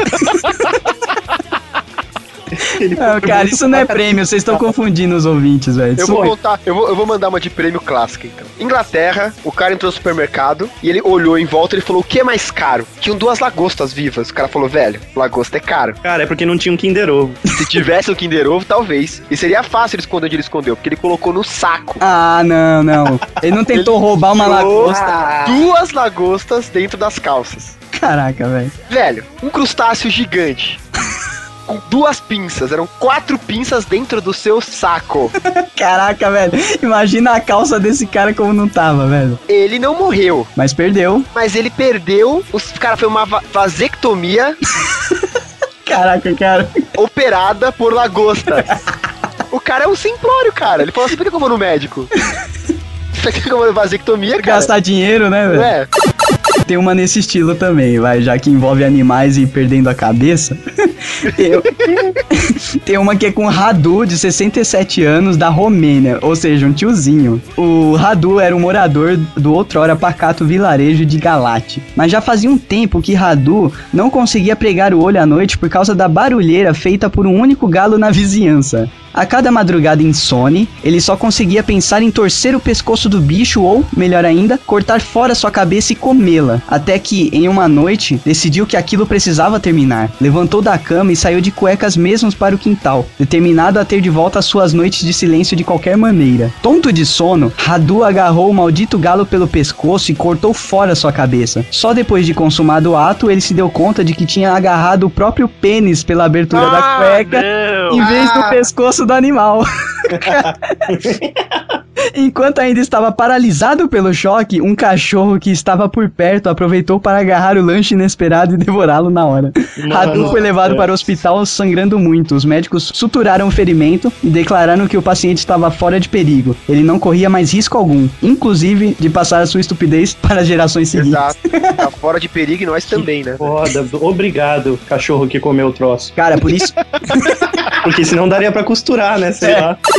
Tem uma aqui que é uma menção honrosa, mas é uma das melhores menções honrosas do, do livro. É essa com, com animais, cara. Na verdade, são insetos. É 29 de abril de 2004, na West Virginia, Estados Unidos. Ed, de 63 anos, olha aí, passou dos 60, você já tá perigando, né, cara? Andava tendo problemas com uma infestação de cupins. Ele tinha ouvido falar que o gás natural era uma substância perigosa e achou que usá-lo para fumigar a casa poderia ser uma alternativa barata para acabar com os insetos. Ed fechou portas e janelas, ligou o gás e foi passar a noite fora com a esposa. Na manhã seguinte, ele foi direto para casa conferir o resultado. Ao abrir a porta, a faísca minúscula produzida pelo atrito do ferrolho ateou fogo à nuvem de gás que havia se acumulado lá dentro. A força da explosão atirou da varanda de casa para dentro de um córrego próximo. Deixou a cidadezinha sem luz e sem telefone e arrancou as portas de uma igreja. O estrondo, o estrondo sacudiu vidraças e assustou pessoas que estavam a até 10 quilômetros de distância. Caralho! Cara, foi quase uma bomba nuclear, cara. E o corno não morreu, velho. Não morreu, cara. A sorte dele é que ele, fo- ele tava na abertura da casa, ele foi expelido, né? Ele não tava dentro da casa. Mas, mas o melhor é o desfecho da notícia, né? Ed foi levado de helicóptero até a unidade de tratamento de queimados do Hospital Cabell Huntington. A casa dele não tinha seguro. Os cupins, ao que tudo indica, foram eliminados com sucesso. Meus velho. Meus parabéns, cara. Uma bomba. Minha casa, tudo foi eliminado com O sucesso. cara usou um megaton pra destruir os, os cupins, cara. Muito bom. E o cara não tinha seguro, né? Pra, pra melhorar a situação dele. Próximo é o quê? É álcool, cara. O próximo é álcool. Nossa, Esse triste. todos nós estamos sujeitos a, a cair no, no prêmio Darwin, né, cara? Ano após ano e ainda aumentando as chances, hein? Exato, cara. Vamos, vamos pra primeira que o álcool dispensa apresentações. O álcool em todas as suas formas é perigoso, ouvintes. Exato, não é só numa banheira, não. Olha, eu tenho, eu tenho uma aqui que qualquer um de nós pode passar. Manda. Putz. Um rapaz de 23 anos, numa balada, chamada Turtle, por sinal, na Flórida, foi expulso por ter bebido demais, tava arrumando confusão, e aí tá subindo a escada. Alguém deve ter zoado o cara, ele falou, não vou deixar pra menos, né? Virou e deu uma voadora, né, de cima da escada no cara. A vida dele se acabou quando ele levou a última pancada na cabeça, né? Só que ele caiu sobre a própria cabeça na escada, velho. Ai, Caraca. Deu uma voadora e caiu de cabeça na escada, com peso em cima e já era, game Deu over. uma voadora, tirou vagarosamente no ar. Imagina Deus diagramando ele no ar, Exato. tipo, usando a ferramenta de girar. Girar esse Smart Object, sim. Colocou ele de cabeça pra baixo Nada. e soltou. Esse Smart Object tá, tá enganado, cara. Não tinha nada de Smart. De smart, né? É esse dumb. Dumb Object. Caraca, É. velho. Eu imagino, sério, eu imagino ele tentando, congelando no ar e caindo de cabeça, tá ligado? Cara, mas na hora, velho. Sabe quando pisa numa casca de banana? Eu imaginei a voadora dele mais ou menos uma pisada em casca de banana. Os pés subindo e a cabeça descendo, velho. O Matthew Dave Humble estava brincando de esquibunda numa montanha na Califórnia com seus amigos. Ele Uma montanha, né, velho? embriagado. Não era um monte, era uma montanha. O Imagina cara descia duas horas ralando a bunda. né? o cara descia mais queimado do que tudo a rosca, né, velho? E assim, e, e esse local, pelo que diz aqui na, na, na coisa, era um local pra fazer esquibunda mesmo, né? Então, assim, era um, um descampado lá, igual era o Morro do Careca lá, não, não lembro onde se é no Ceará, se é na Paraíba, mas assim, era um morro que tinha onde o pessoal fazia esquibunda normalmente, né? Esse lugar também. Só que ele tinha postes, né, próximos da rua, e esse poste era revestido de borracha pra que a pessoa não se machucasse. Aí esse animal do Matthew foi lá e arrancou esse revestimento do poste. Aí o que que esse animal desse Matthew fez, né? Ele arrancou o revestimento do poste pra usar como o esqui dele pra escorregar na montanha. ah, que, que interessante, né, cara? Aí ele foi, arrancou o revestimento do poste, subiu a montanha e desceu. Mas ele subiu sem fazer manha? Não sei. Aí ele subiu a montanha e desceu sentado no revestimento. Bateu justamente no poste. Ele bateu exatamente no poste que ele, que ele arrancou o revestimento com as pernas abertas. Ele deu de no poste que ele tirou o revestimento. Nossa, cara, esse mereceu. Isso esterilizou. Velho, isso equivale a tipo um piloto de Fórmula 1 pegar aqueles pneus que a galera deixa no- perto dos muros pra usar no carro dele, tá ligado? Peraí, mas a gente não tava falando de álcool? Ele estava bêbado, maroto. Ah, É. tá, opa, desculpa. Pelo Essa foi menos a parte que eu não, não entendi. porque você tá bêbado também, seu. É, é, falo mesmo. Eu tenho, uma, eu tenho uma de álcool, mas eu não, eu não sei, eu preciso de ajuda pra calcular se há álcool envolvido em quantidade suficiente pro Darwin. Justo. É, geralmente uma cerveja tem o quê? De que uns 5% de álcool, vai? Uma cerveja média? Acho que menos, né? teor alcoólico é de 3 a 5. 3 a 5. Então vamos lá, em Londres, em 1814, Ah, então era É. mais. Mas nessa época era bem mais, cara. Então, o que acontece? Em Londres, em 1814, devido à desatenção de um funcionário de uma cervejaria local, ele era um dos funcionários responsáveis por lidar com a pressão de um grande tanque onde era estocada a cerveja da fábrica. Então, por desatenção, aquele, a pressão acabou subindo muito e aquele barril inteiro, aquele tanque de estoque, explodiu, liberando nada menos que 1 milhão 468 mil litros de cerveja pelas ruas de Londres. Caraca, mas isso é um tsunami de cerveja, cara. A, a, a tsunami de cerveja matou sete pessoas e destruiu inúmeras casas. Caraca, velho. Uma das pessoas morreu por intoxicação de álcool. Tamanha quantidade que ela engoliu, né? Ingeriu nessa tsunami. Mas calma, o cara morreu também. Morreu, morreu sim. Foi o primeiro a morrer. Ah, é, lógico, então ele tava bem. embaixo do tsunami. Então a minha dúvida fica: será que em 1 milhão 468 mil litros de cerveja há teor alcoólico suficiente pro Darwin?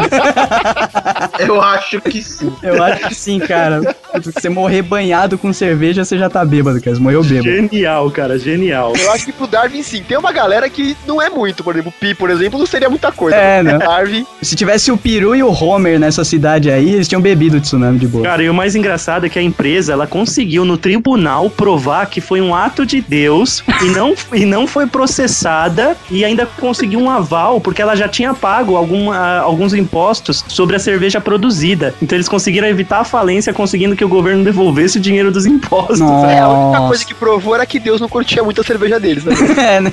Jogou pro ralo.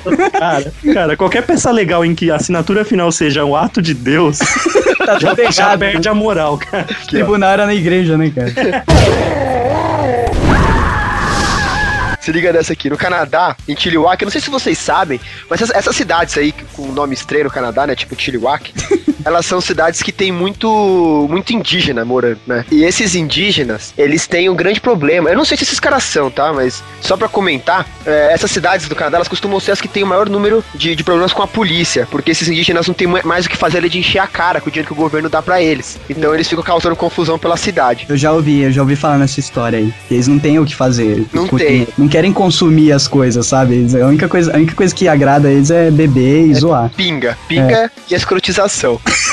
Aí, dois caras na cidade de Chilliwack, no Canadá, encheram a cara e acho que eles pensaram assim, pô, vou dirigir embriagado? Não, né? Vou causar risco à vida das pessoas? Não. O que, que esses dois fizeram? Roubaram um avião, Nossa, cara. né? Porque ah, por cima das pessoas não tem problema, né? Não vou matar ninguém, né, cara? Eles não estavam indo mal. Só que o- os magos da, da bebida aí conseguiram enrolar o avião em cabos de força, porque estavam voando muito alto.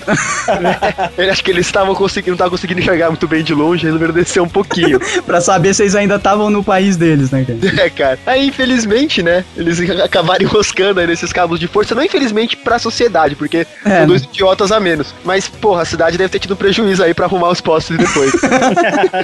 Nada, Cara, cara. o grande problema que tem em cidades do Canadá, nessas mais afastadas, Canadá e Alasca, é que tem cidade que você só chega de avião. Nossa, então tem Eu não sei se avião vocês em todo assistiram lugar. aquele filme é, Contatos Imediatos de Quarto Grau. Sim, sim. Sim. Com a Mila então, Jovovich. aquela cidade que é a cidade de nome, no Alasca, só dá pra chegar de barco quando não, o, o- a parte oceânica não tá congelada ou de avião. Nossa, cara. Quando não tem Caraca, estrada. então é teco-teco estacionado em, em cada rua, né? Quase, porque assim, a própria mina, que é a doutora, a que mora na cidade, ela tem um brevet pra, pra pilotar um avião pequeno. Teco, teco, teco, teco é Fusca lá, né, cara?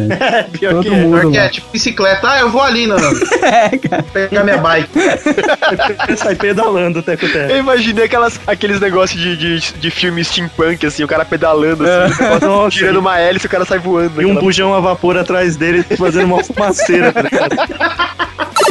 Ainda mantendo no papo da cachaça, tem o espião amador, cara. Isso é na Itália. Cursi na Itália. Não, deve ser Cursi, sei lá como, como que é. Minha mãe faz. Coloca faz... aí o Brad Pitt faz- falando no É, Cursi. Inglórios. A notícia começa assim com, entre aspas, segura aqui a cerveja e olha só o que eu consigo fazer. Cara, a maior parte das merdas acontece depois dessa frase, velho.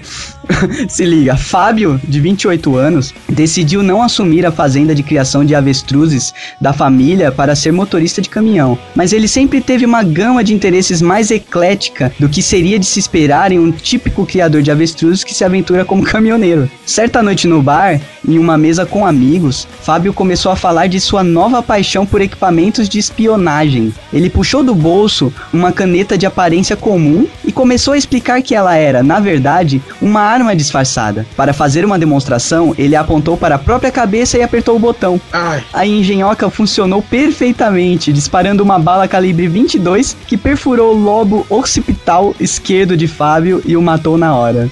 Ah, mano, fala sério. Sério, o cara morreu fazendo a demonstração do brinquedinho novo dele, cara. Valeu, Fabão. cara, por isso que eu falo, os melhores Darwin são a galera que quer se mostrar, cara. Cara, esse cara é idiota, ele trabalhava no Avon, onde a pessoa tem que mostrar o que, o que tá vendendo. Não, cara, mas é que ele, ele pautou mais o discurso dele em, faz, em mostrar que o negócio funcionava e esqueceu que a, a cabeça dele fazia ele continuar vivo, entendeu? Cara, isso é bullying, tá ligado? Ficaram zoando tanto ele. Ah, deixa de história, meu. Deixa de ser idiota. Isso aí não deve fazer nada. No máximo sai uma biribinha. O cara ficou, né? Entrou naquela. Você quer ver? Você quer ver? Tinha três caras no bar, né? Trocando uma ideia e tal, enchendo a cara. E aí um deles estava comentando que ele tinha uma, uma mina terrestre antiga da guerra na casa dele, que ele tinha encontrado no, no quintal, né? Aí os caras, pô, traz aí e tal, não sei o que. Levou, né? Aí eles tiveram a brilhante ideia de fazer um jogo de bebida com a mina terrestre envolvida. não tem como ser mais inteligente, mas tudo bem, porque o jogo chama roleta russa, então tem que ser tudo extremo, né? Tudo, tudo no máximo, né? Tudo no hard e com o gráfico no máximo. Esse, esse era no hard extremo mesmo, porque era com uma granada, né? O que, que os caras uma fazem? mina terrestre. Uma mina. É, uma mina terrestre. Eles davam. Eles. É, porque as minas extraterrestres são foda, né?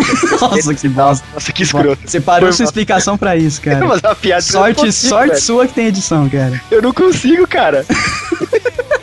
É mais forte que eu. Então, aí os caras colocaram a mina terrestre na mesa e o jogo consistia em o quê? Você bebia e depois que você terminasse, você batia o copo em cima ah, não, da cara. velha mina É terrestre. Que E aí eles foram bebendo e batendo, velho. Até hoje ninguém sabe quem venceu, cara. Porque o bar explodiu inteiro, né? Eu acho que todos perderam, hein? Todos perderam, cara. Todos gan- ganharam o prêmio e perderam na vida, velho. Perderam a vida, né? É. Só pra constar, foi na Camboja em 1999. Tem uma de imperícia envolvendo equipamentos aqui perigosos também álcool que é muito boa. Ela Cara, é de 1995. isso que é foda, né? O álcool geralmente tá, tava até no cara da pia lá, cara. O álcool é foda e tá em todo. Qual que é a merda? Né, É 1995, Polônia. Então, um grupo de poloneses, né? Eles estavam bebendo na rua e eles queriam impressionar um grupo de garotas. E até aí, beleza, eles tentavam fazer peripécias pra impressionar as garotas. E um sacou uma motosserra. Não. Como assim? Básico, você Sacou da sacou- meia. bolso? Ele Eu tirou não sei. motosserra. O relato diz que um tirou, apareceu com uma motosserra. E aí eles começaram a fazer truques com a motosserra ligada. Roda em volta da cabeça, roda em volta do corpo. E aí um animal pegou a motosserra, né? O, o animal chama-se Krzysztof Asninski. As, asno mesmo. né, velho? Asnis. Asninski. Ele pegou a motosserra e disse: Veja só o que eu sei fazer. Olha lá. A frase Já maldita. fiz isso Puxou. várias vezes. Não, ele tomou da mão do amigo puxando em direção dele. A serra tava ligada, ele passou a serra pelo pescoço e se decapitou. Caralho, é um harakiri muito massa, né, velho? Cara, esse é o tipo de morte que me assusta, que eu não teria como explicar que não foi minha culpa. É, cara. Que o cara se matou com a minha Ele motosserra. puxou. é, é, imagina você chegando no policial e falando assim: Não, eu não matei ele, ele que puxou a faca em direção ao pescoço dele. A sorte desse cara é que devia ter mais gente de testemunha, né, cara? Bêbadas. É, É. é a mesma galera que viu três OVNIs partir em direção a, a Saturno duas horas antes, sabe? É, justamente. Eu vi quando o alienígena deu a serra pra ele. Tá vendo da onde ele sacou a serra, cara? ele é tipo o Zelda, né, velho? Ele tira a serra do nada, né, velho? Ah, cara, não é Zelda, é Link. Jogo do Zelda. O Zelda é o jogo do Zelda. Tá bom, essa é sua desculpa, você. Mas vários personagens tiram Essa é do nada pra Zelda. falar Não, Mario. não, mas você só joga com o Link, cara. Essa é a desculpa Mas dele pra, pra escolher o Mario Verde. No... Chega de cachaça nessa porra. Não, não, tem, tem mais uma, mais uma. Essa, essa precisa, velho. É a saideira. Essa saideira 2007. Ai, caralho. Senhor Michael, um típico americano, né? Ele era alcoólatra, inveterado, e por causa do álcool, ele ficou com uma doença bucal, Justo. né? Uma doença nas gengivas, e ele não podia mais colocar álcool na boca. O que ele fez pra beber? Tomou Ah. pelo Exatamente. Ah, não, Mano. cara. Eu jurava que o cara ia injetar, sei lá. pior que eu Não, acertei. pior que o maroto acertou. Ele Não. enfiou um funil, colocou a mangueira no funil e enfiou a mangueira no toba.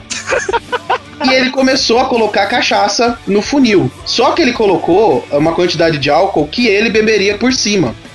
E a captação pelo ânus é muito mais alta.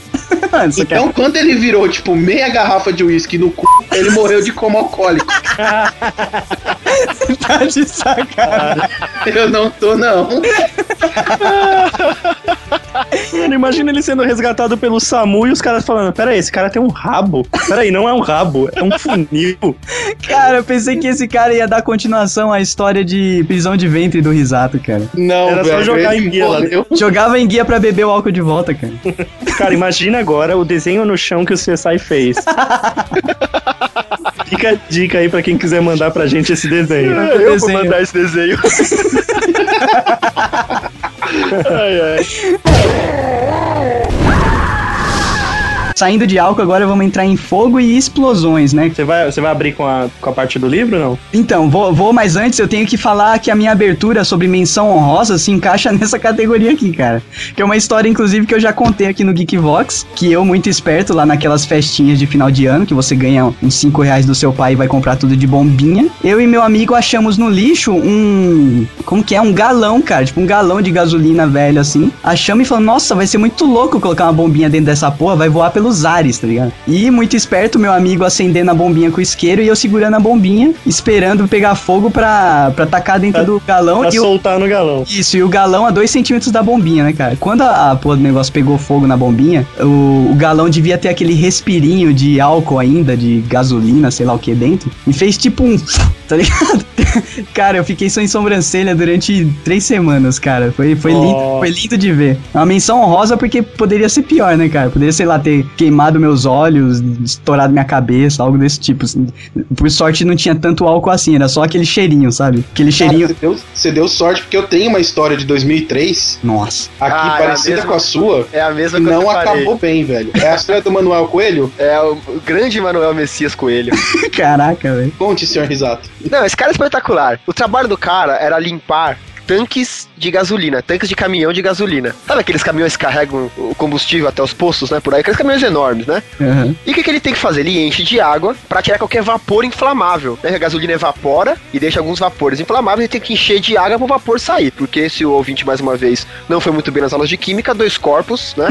É, né? É de, física, no caso, né? De física, dois corpos não podem ocupar o mesmo espaço, né? E aí, sabe quando você tá fazendo trabalho, não sabe se você terminou ou não terminou? Você fica naquela dúvida? Aham. Tipo, você, foi- você começou a fazer foi no banheiro, ou acessou o Facebook, e você não consegue se lembrar. Eu não lembro em que pé você tava. Ele Exato. provavelmente não lembrou se tinha colocado a água. Ele falou assim: será que já encheu? O que, que ele fez pra enxergar dentro? Acendeu um isqueirinho, velho. Entrou. Tem um caminhão de tanque de gasolina. Cara. Ah, na hora explodiu a parada, né, velho? Já era. É, ele deve ter sido obliterado, né, cara? Deve ter ido parar em outra cidade. Cada, cada pedaço do corpo dele foi parar em uma cidade diferente. Genial, cara. Eu tenho, eu tenho uma com explosão. Queria contar agora pro ouvinte não esquecer, porque ela tem um link com a minha história anterior sobre a cerveja. Essa história aqui é muito igual. Em 1919, é, 21 pessoas morreram e 150 ficaram feridas quando, graças à burrice de um funcionário que também cuidava de um tanque, de um sistema de pressão de um tanque, é, só que esse tanque era um pouquinho diferente. É, quando ele explodiu, ele liberou 8,7 milhões de litros de melaço, que é aquele, mel- que é aquele melado que passa no, no whey, no waffle, no- na torta. E aqui saiu uma onda de melaço que ela, ela percorreu parte de Boston a 56 km por hora. Você tá de sacanagem. Ima- Imagina melaço Quem- a 56 km por hora. Cara, quem não morreu, né, afogado ou esmagado pelo melaço, não sei, né, cara, morreu de diabetes anos depois, né? Cara, isso é uma morte doce. Que inferno, cara. Nossa, Mário, não você achou essas porra, Cara, 21 pessoas morreram e 150 ficaram feridas. cara. O que Feria é ser ferido pelo melaço? Tem uma aqui que é muito clássica do Prêmio Darwin, velho. Ó, tática explosiva de limpeza. 13 de janeiro de 2005 na Croácia. Um abraço pros croatas que acessam Geek Voto. na tarde desse dia fatídico, Marco, de 55 anos, trancou-se na oficina que mantinha no quintal de sua casa para criar uma ferramenta que pudesse ajudá-lo a limpar a chaminé, que era alta demais para se usar uma vassoura comum. Marco pensou que fosse possível prender uma escova a uma corrente comprida com um peso na ponta e seus problemas estariam acabados. Mas o que poderia servir de peso? Por sorte, Marco logo achou o objeto ideal, pesado e ao mesmo tempo compacto. E o melhor de tudo, ele era feito de metal, então poderia ser soldado à corrente. O nosso engenhoso herói só esqueceu de que o objeto em questão era uma granada de mão, recheada de explosivos. Marco pegou sua solda e começou a trabalhar no projeto. Assim que o metal se aqueceu, a granada explodiu. O impacto matou o pobre Marco na hora, além de lançar estilhaços que atravessaram as paredes da oficina e arrebentaram o para-brisa de uma Mercedes estacionada do lado de fora. A chaminé da casa, cheia de fuligem, permaneceu intacta. Nossa, Que velho. esperto, mano. O problema é desse pessoal que tem muita ferramenta em casa, sabe? Eles acham que eles podem dar um jeito em tudo e eles esquecem o que eles estão usando pra dar o jeito, sabe? Se O cara foda. esquece que não adianta baixar o Photoshop, ele não vai saber fazer, né, cara? Um anúncio pra revista, ele não vai saber É, montar- tratar uma imagem porque ele baixou o Photoshop, cara. Não, cara, Cara, muito- mas assim, fora tem um sério problema daqueles livros do Faça Você Mesmo. É, O cara compra uma furadeira e meia dúzia de tábua, ele Mas acha que mim, vai não. conseguir fazer um telhado, entendeu? Pra mim não é, ainda não é pior do que o cara que compra um livro de CorelDRAW e acha que sabe fazer cartão de visita.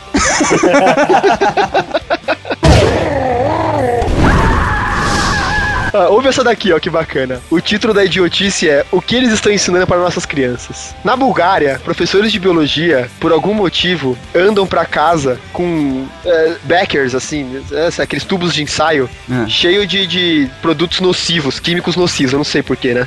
Os caras estavam andando- voltando pra casa, daqui a pouco o carro parou no meio da rua e a galera viu, tipo, todo mundo sair correndo do carro. Ninguém sabia o que tava acontecendo. E aí, a, a professora pegou, né, o que tá acontecendo é que tava vazando essa química dentro do carro. A professora, muito inteligentemente, falou assim, ó, eu tenho que escoar isso daqui, certo? Que, qual era o melhor lugar pra ela escoar? O bueiro. Jogou no bueiro. O que aconteceu?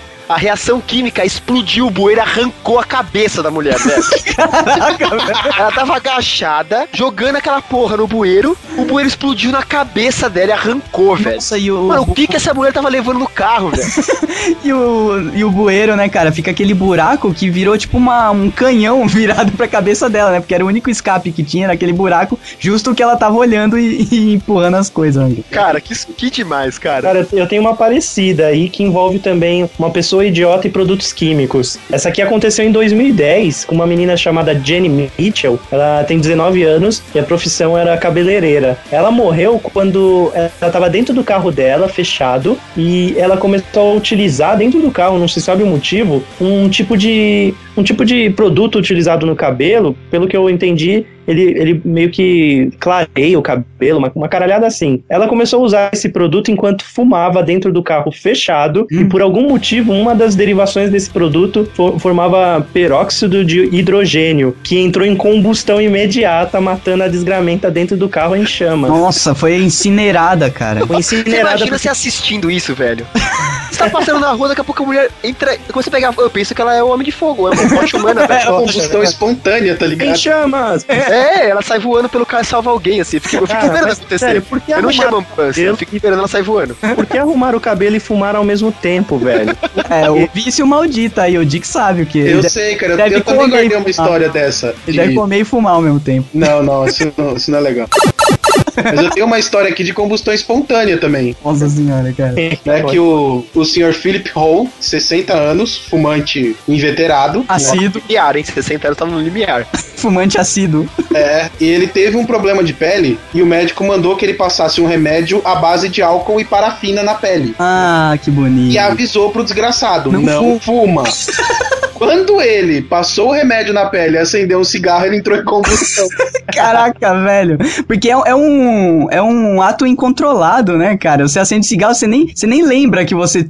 o, o tempo que você passou acendendo cigarro. Não é, não é É, mas o automático. problema é que, assim, por mais que seja um ato involuntário, cara, eu não vou no meio do posto de gasolina acender um cigarro. Ah, sim, não, mas é por isso que você não tá premiado, né, cara? Mas tem, tem a galera que.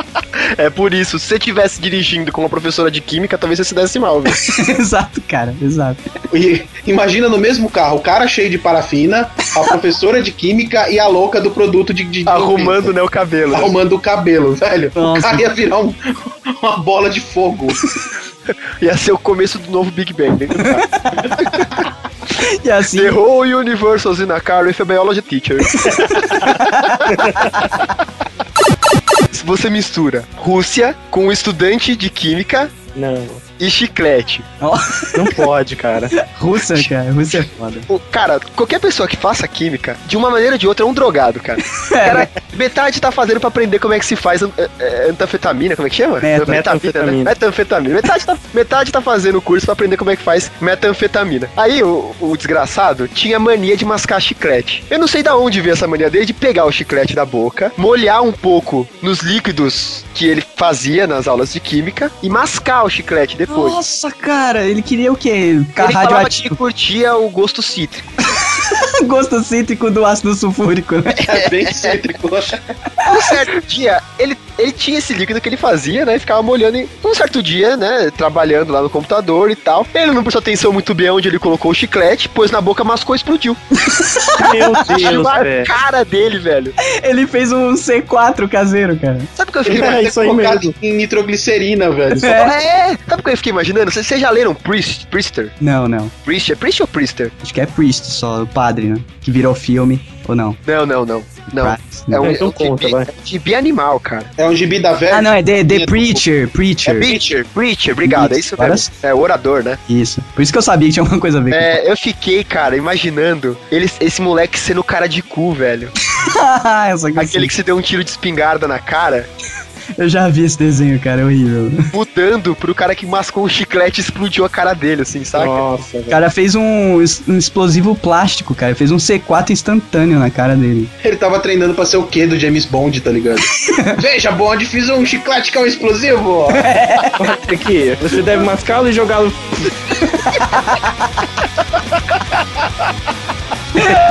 Telefone toca na sala do na sala do próximo, né? Por favor, chame a letra T.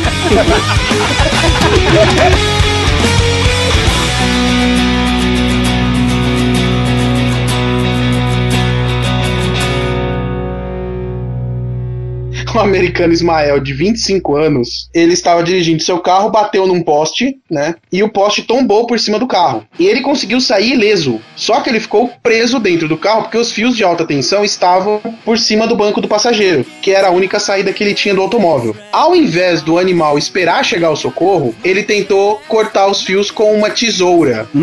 Ah, mano. Morreu eletrocutado dentro do carro. É muita in- inteligência, né, cara? Ai, cara.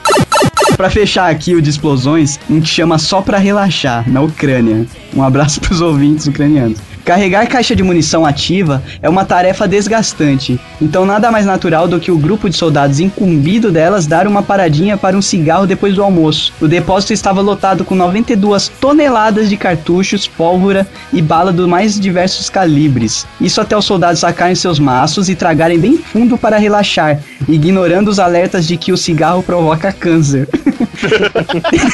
Eles, eles é que são o câncer, velho. Exato. Terminado o intervalo, eles jogaram fora as bitucas e voltaram ao trabalho. As brasas acesas funcionaram como detonadores de ação lenta, provocando um pequeno foco de incêndio que não foi visto por ninguém até detonar uma reação em cadeia de explosões. O, o resultado da parada. Os estouros continuaram por uma semana inteira, lançando estilhaços a até 40 quilômetros do local do depósito Mano do céu. destruindo prédios em raio de 3,5 quilômetros e, obri- e obrigando milhares de moradores da região a deixar suas casas. Destroços em brasa ainda foram responsáveis por outros incêndios em cidades vizinhas e, dani- Chupa Kiki que fala que cigarro não mata.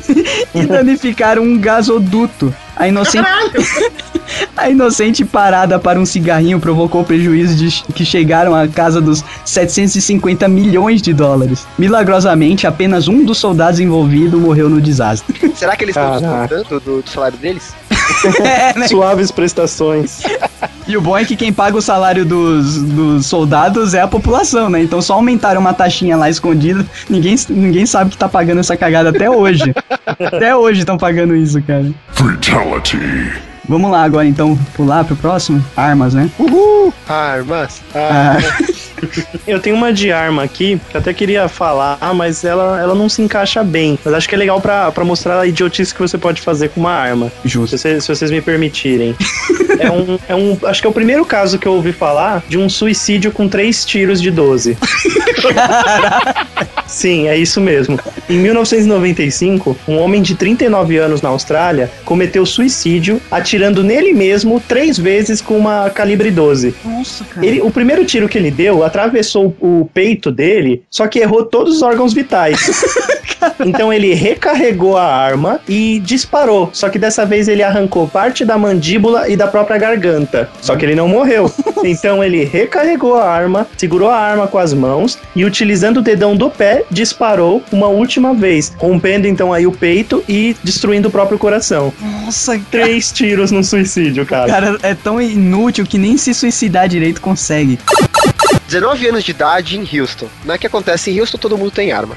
É, né? Normal. Aí o, o moleque falou: vamos brincar de roleta russa. Só que ele não tinha um revólver, o cretino. O que, que ele tinha? Um estilingue, sei lá. Uma metralhadora? Não, ele tinha uma semiautomática. Ai, caraca. Semiautomáticas não funcionam como revólver. Você não pode simplesmente abrir o tambor e tirar as balas de dentro. A não ser que seja aquela lá do Rambo, tá ligado? Uma sempre não fica na agulha, né? Você fica na agulha, você tem que tirar o cartucho, depois tem que puxar de novo em cima da arma pra você tirar que tá, é, é, que tá na agulha, né? Aham. O idiota não E, fez e, assim, isso. não tem câmara vazia nesse tipo de arma. Exato. Não tem, não tem como bala, você apertou o gatilho, a bala sai. não tem como brincar de roleta. Ele só ia fingir que tava brincando com os amigos.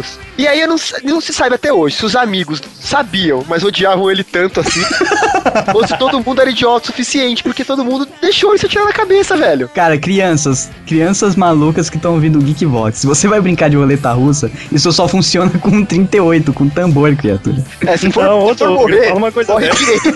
Não, se é pra se matar, se mata direito, Ô, cara. Doug, eu esperando que você falasse não façam isso, você fala, não, tem que usar um 38. Use uma arma que tenha tambor. Aí dá Não, pra o fazer. problema do 38 é que dependendo do que você colocar na sua cabeça, ele não vai nem perfurar o seu crânio. Tão fraco que é. É uma merda A aquela bala bate e volta, né, cara? Bate e mata o cara do lado, tá ligado? Ah, mas eu tenho uma história de uma morte, de um headshot de 38 Que efetivo. susto, que susto, cara. Pensei que ele ia falar, não, eu tenho um 38, já testei, mata. Mata mesmo. Funciona, tem três corpos aqui na geladeira que. Massa. O senhor James Elliott, de Long Beach, Califórnia, ele era um assaltante muito atrapalhado. O que que ele foi fazer? Ele foi assaltar uma loja e ele apontou a arma pro balconista da loja e apertou o gatilho. Nossa, cara. E a bala não saiu. Aí ele apontou de novo, apertou o gatilho outra vez. A bala não saiu. E o que o inteligente fez? Olhou no cano e a... Virou a- o cano pra própria cara e apertou o gatilho. A bala saiu. Caraca, velho. Sabe o que é isso? O lojista era o Guma, cara. Protegido por Iemanjá. Iemanjá segurou a bala com a testa pra ela não sair do revólver. Ai, que lixo, cara. Meus parabéns. Isso daí é quase o cara lá da caneta de espionagem, né, velho? Olha só, tinha, tinha que funcionar essa merda. Não sei por que não tá funcionando. Deixa eu olhar aqui. É, Deixa né? eu dar uma olhada aqui por dentro. Cara, tem um aqui que é pra você ver que nem sempre as pessoas que são destreinadas pra usar arma de fogo é, que são as únicas estúpidas da história, né, cara? Olha isso aqui. Em 3 de janeiro de 2005, em Maurice Wallis, Suíça. Era a primeira semana do curso de atualização em armamentos e o destacamento de granadeiros 20/5 do exército suíço havia acabado de concluir o treinamento com munição ativa. O instrutor mandou que os soldados guardassem as armas para o intervalo. O tenente responsável pelo destacamento, de 24 anos, decidiu que esse seria um bom momento para fazer uma demonstração de ataque homem a homem. Brandindo sua baioneta, ele pulou na direção de um dos soldados, pegando-o completamente de surpresa. Com o susto de ver o tenente indo em sua direção de lâmina em punho, sua reação foi atirar para se defender. A lição não poderia ter sido mais bem assimilada. O soldado salvou com sucesso a própria vida e protegeu o resto do destacamento do ataque surpresa. O, te- o tenente talvez fosse até querer condecorá-lo pela rapidez e eficácia da sua reação, mas infelizmente o tiro que o atingiu foi fatal. E é E é por isso, cara, essa, O Tique foi a loucura. essa história, essa história é muito surreal, né, cara? É muito surreal. Dá, dá pra você fazer em três quadrinhos uma história dessa. E o melhor é o final aqui, né? E é por isso, meninos e meninas, que a gente não brinca com facas nem com revólveres. Nunquinha. Nem mesmo se você tiver treinamento para usar uma arma. E principalmente se for fazer isso contra uma pessoa que seja treinada também. Boa, cara, boa. foi, foi puro reflexo a parada. E o cara Você não tava falou- errado. Deixa eu só passar uma, uma lição aqui. Esses motes no final que o Doug lê não lembra um pouco contos da cripta? Que a, cave- que a caveirinha contava. Não, parece, parece o, o He-Man, né, cara? Dando dica no final do. Tem sempre uma liçãozinha no final do Contos da Cripta. Ah, mas isso é anos 90, né, velho? É, normal. Não, porque tava falando de granadeiro, né? Eu lembrei que eu li uma. Eu nem separei ela, mas eu lembro que eu li. O cara, ele, ele queria fogos de artifício. Os Parabéns, né? É o primeiro passo pra cagada é você gostar de fogo de artifício, cara. Aí ele não tinha. Ele falou, vou economizar dinheiro, né? O que, que ele tinha guardado na casa dele? Uma granada. Ele falou, pô, Ah, mano. tem uma granada aqui, eu vou abrir a granada, vou pegar os explosivos, né? Estoura essa porra e fogo de artifício, de boa. Só que ele não tinha uma chave de fenda. O que, que ele tinha? Qual era a ferramenta que ele tinha, o gênio? Uma, uma, uma marreta. Uma serra elétrica. Ah, não, fala sério. É o que o Doug falou. Por que, que essas pessoas têm tantas ferramentas? Exato, cara. Meu, porque cara a- uma serra elétrica, as velho. pessoas têm ferramentas e elas acham que porque elas têm ferramenta, elas conseguem dar um jeito em Ô, tudo. Doug, o detalhe é o seguinte: a pessoa nunca tem uma chave Phillips do tamanho certo. O que, ela tem? Ela tem uma furadeira industrial, uma câmara de gás. Uma câmera de gás. Mas quer, O mas que, que alguém vai fazer com uma câmera de gás, velho? Ela nunca tem o que é certo, tá ligado? Exato. ferra. Aí o cara, falou- o cara pegou e falou assim: vou colocar só de levinho só de granada Tá. pra fazer uma pequena abertura. E pela pequena abertura eu vou retirar explosivo. Dá uma triscada. Cara, da onde que vem as ideias, velho? Tipo, será que você não pensa, não vale a pena? Será que não passa pela cabeça do cara que vai ser só uma pequena explosão que ele vai conseguir pra, pra alegrar, entre aspas, as pessoas? Você acha que o, Gan- o Gandalf pensa nisso quando faz a festa no condado? Cara, e, ah, aproveitando que você puxou granada, o Edson, tem uma aqui, Não, não puxei nada nenhum, velho. tem uma muito boa, cara, explodindo o Extorsor. 7 de setembro de 2003 em Phnom Penh, Camboja. Não dá nem pra falar essa porra, essa cidade.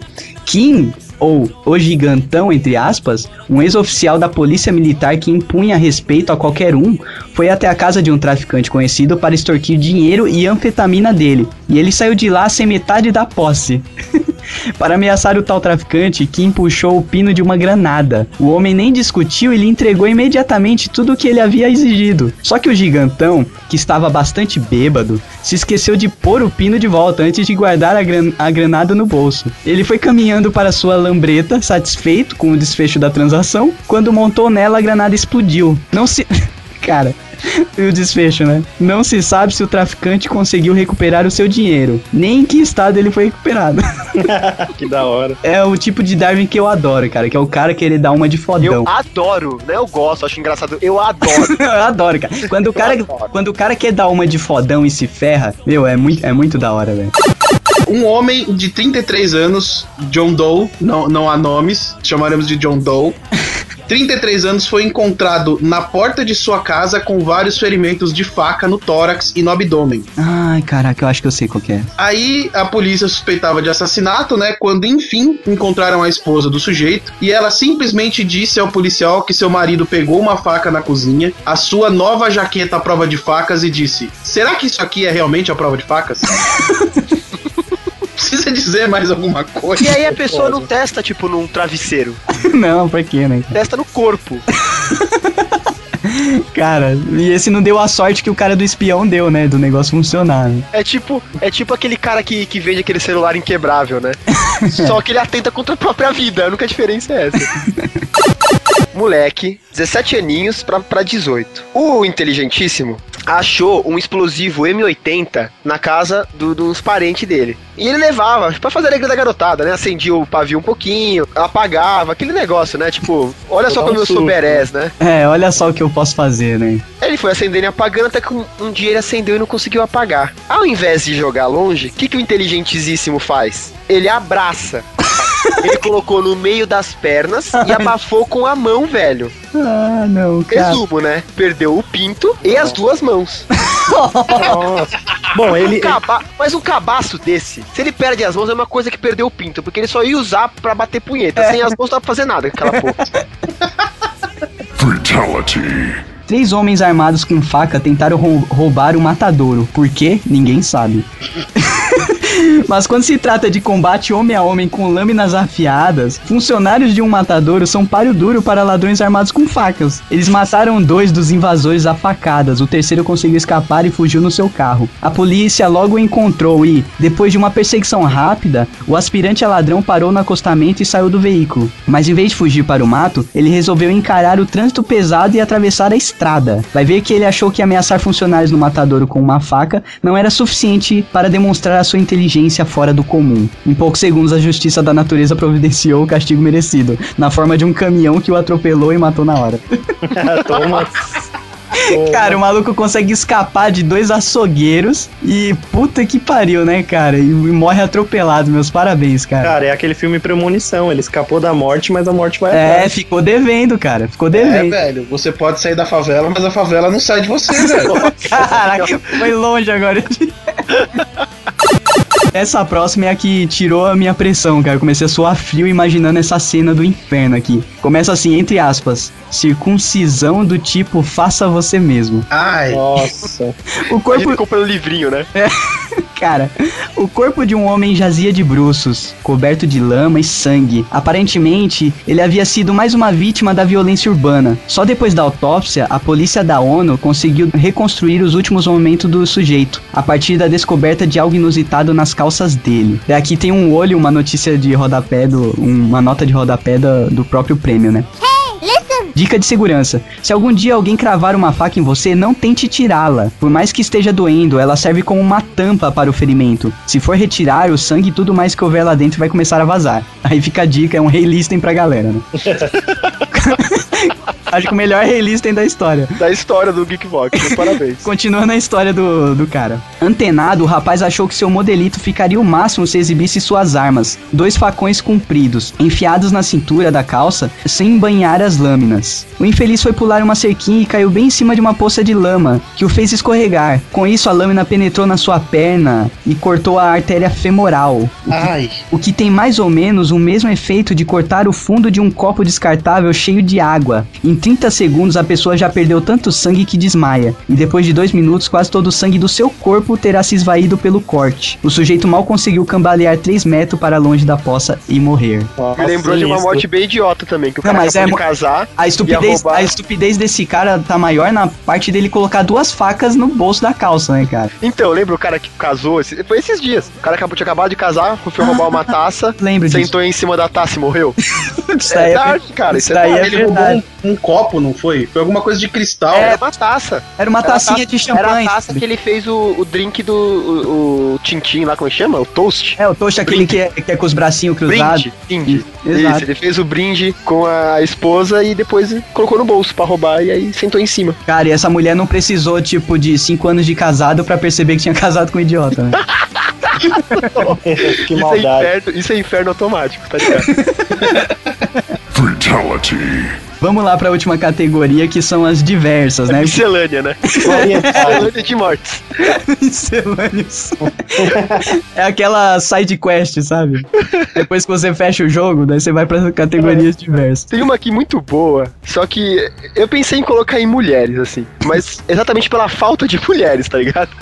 O cara chama Xian, né? Praticamente um atacante do Corinthians. Ele tava, ele tava numa, numa praça em Hong Kong, né? E aí ele percebeu um, um, um banco sensual, assim. O banco tava sensualizando pra ele.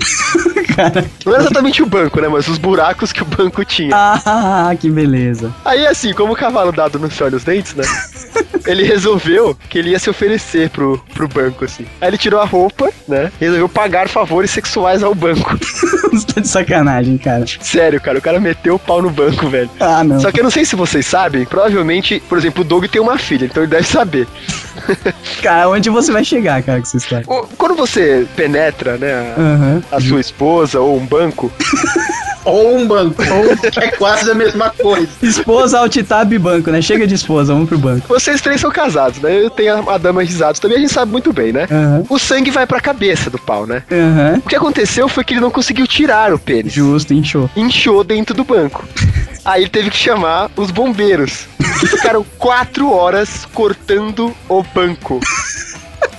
Pra que é sorte, nossa, não a dele, obviamente, o garotinho do, do rapaz parou de funcionar, né? Ah, gangrenou, né? Gangrenou e nunca mais voltou a ser o mesmo.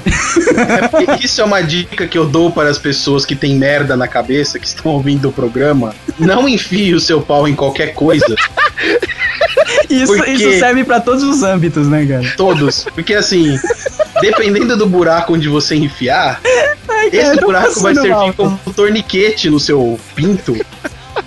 E Ai, dependendo meu do tempo que ele ficar preso, ele vai necrosar. Eu não tô zoando. Ele gangrena e você tem que cortar. Cortar porque senão você morre. Você se Você nunca ouviu falar daqueles caras que tentaram comer garrafa e ficaram com o pau preso? Então, é exatamente falar porque de ele... cara que tentou enfiar a garrafa no cu e ficou com a garrafa presa também. É, né? É, mas aí é outro princípio da física. que foda. O cara, ele teve a brilhante ideia de parecer o Zezé de Camargo. Ah. Ele colocou uma calça apertada e falou: vou pôr alguma coisa pra dar aquela, né? Um volume? volume, né? Só que ele falou, vou pôr meia, porque meia é mole. Se a mina meter a mão, eu quero que ela perceba a rigidez. O que, que ele fez? Pegou várias moedas de 25 cents, né? Aquelas quarters, encheu uma sa- um saquinho, colocou dentro da calça e amarrou um torniquete, né? Daqueles de, de borracha de, de hospital, Hum. pra segurar, né? Só que o que aconteceu? As moedas são pesadas pra cacete. Ele foi encontrado todo vermelho de um ataque do coração. Quando ele chegou no hospital, os caras perceberam foi porque ele, ele prendeu a principal artéria da perna, que o Doug acabou de falar, que o cara cortou com uma faca, Nossa. e não ia mais pro coração. Cara, o cara morreu dançando com um torniquete na perna, velho, pra fazer um pinto enorme, cara. E com moedas no, no saco, tá ligado? Que Cara. imbecil. Olha que sensacional, cara. Essas pessoas, eu tô falando tudo, tudo acontece porque o cara tá precisando transar, velho. Bate uma punheta, velho. Não faça isso, cara. Cara, eu tenho uma legal de miscelânea aqui também, que é até ficar a dica aí pros futuros professores de educação física. Um cara chamado John Desbrow, em 1999, é um professor de educação física em Liverpool. Ele morreu simplesmente pela burrada. Ele era professor de uma aula de javelin throw, tá ligado? Aquele arremesso de lança. Ah, de lança. Isso, aquela lança gigantesca. Ele morreu enquanto ele estava tentando recuperar uma lança. Ele foi puxá-la do, do chão e escorregou, porque o chão tava meio barro, tá ligado? Meio molhado. Escorregou escorregou, a lança atravessou o globo ocular dele, acertou o cérebro e ele ficou em coma por três semanas e morreu um mês depois. Nossa, cara, que. Nossa, velho. Ele Imagina o rola. sofrida, né? Nossa, cara, mas isso daí é acidente, não é estupidez do cara. É, Ah, mano. é muita zica isso, não é estupidez, é muita zica. Estupidez sexual essa aqui, hein? É, eu tô vendo que miscelânea virou sexual, né? É, Não, tem, tem eu-. É Tem, tirana do maroto. né? Aqui, ó. Não, eu tenho umas normais também, mas é que tá no assunto, então. o senhor Gary Ashbrow, de 31 anos, foi encontrado na, na sua cama, na sua casa em New Haven, East Sussex, da Inglaterra. É, ele estava nu, com uma camisinha enfiada na cabeça, Como o que fez com que ele morresse de asfixia. Não, calma aí. Como é que o cara conseguiu. Não, que tamanho que era a camisinha do cara? Não, mas camisinha ela dilata bastante, cara. Você não vê. Tem uma cabeça. Claro, ó, Não, aquelas, cara- bech... aquelas bexigas que ficam voando em show, ela, ela abre até aquele. É só você tirar aquela parte de baixo que é mais grossa, o resto Isso. você consegue. Eu vou tentar agora, peraí. Se eu parar de falar, vocês mandam uma ambulância pra minha casa. Deixa eu continuar. Com a camisinha enfiada na cabeça, que fez com que ele morresse de asfixia. Junto ao corpo foram encontradas latas de aerosol de óxido nitroso. Nossa, cara, o que esse cara tava querendo fazer, velho? O, o colega de quarto dele disse que ele enfiava a camisinha na cabeça, enchia de óxido ni- nitroso e se masturbava. Nossa, cara, que daí tem aquela parada lá de. de, com a- De sufocamento. Isso, O com a, óxido nitroso ele é conhecido como gás hilariante, então você fica meio tonto. Nossa, cara, você ficava asfixiado, feliz e, e todo. Nossa, cara, que merda. É, e aí o cara acha que numa dessa ele se que. perdeu aí e morreu asfixiado com uma camisinha na cabeça. Nossa, meus parabéns, cara. Sr. Gary Roy, advogado de 38 anos e sócio da Holden Day Wilson Law, escritório de advocacia em Toronto, Canadá, pulou para sua morte em 9 de julho de 1993, depois que ele atirou-se contra a janela do 24º andar do Toronto Dominion Center em uma tentativa de provar que o vidro era inquebrável para um grupo de estudantes de direito que visitava o seu escritório. Olha lá. Ah, puta Imagina os futuros estagiários, né, cara? Tiveram muita história pra contar, cara. Veja esse vidro inquebrável. Puta que pariu, cara. Eu sei que é um pouquinho de mancada, né? Porque a mulher é paraplégica, uma coisa assim. Mas vamos lá. A senhorita Shirley Perkins, de 55 anos, ela morreu quando ela simplesmente entrou na- no carrinho dela. Ela é uma daquelas senhorinhas sapecas que tem um elevador na escada. Vocês já viram em filmes que é tipo um banquinho que ela baixa, senta e, e um, um trilho vai levando esse banquinho até em cima da escada. Ah, tá. E Então lá em cima ela. ela pega outra, outra cadeira, Cadeira. sei lá, ela se vira, né? Ela já é bem sapeca. mas, mas- mas o que aconteceu com a velhinha pimpona? Ela sentou em seu banquinho e por algum motivo cargas d'água, ela meio que girou no banquinho e ficou com a cabeça presa entre o trilho e o banco. Ah, não, cara. Que começou a subir, esmagando a cabeça dela no trilho todo o caminho, escada Ai, acima. Caraca, velho. Isso é muito premonição, cara. Muito da hora, velho. Cara, eu achei que ia ser igual no Gremlins, porque no Gremlins 1 tem uma velha que tem isso aí também, né? Aí ela senta na cadeira pra fugir, mano, os, os bichos do demônio lá mexem na cadeira. Cara, o bagulho vira um, um trem fantasma, só que é ao contrário, tá ligado? A cadeira sobe a milhão e arremessa a velha pra fora da casa. Caraca. Um Isso aí. abraço, vó. Eu acho que o Risato morreu É, eu acho que ele caiu. asfixiado. ele tá fazendo de propósito pra gente fazer alguma piada com ele asfixiado e mandar a ambulância pra ele. Pode falar, Tentando risada. dar a maior chance pra vocês fazerem o final do programa aí. a parada cabe mesmo na cabeça, velho. Impressionante. Olha que, que lixo, velho. Escroto, cara. Escroto nojo. Ah, eu, o, sangue prende, o sangue prende um pouco na, na cabeça, cara, e fica um pouco nojento depois do cabelo, mas funciona. é sério, fica é melhor que gel, velho. Caraca.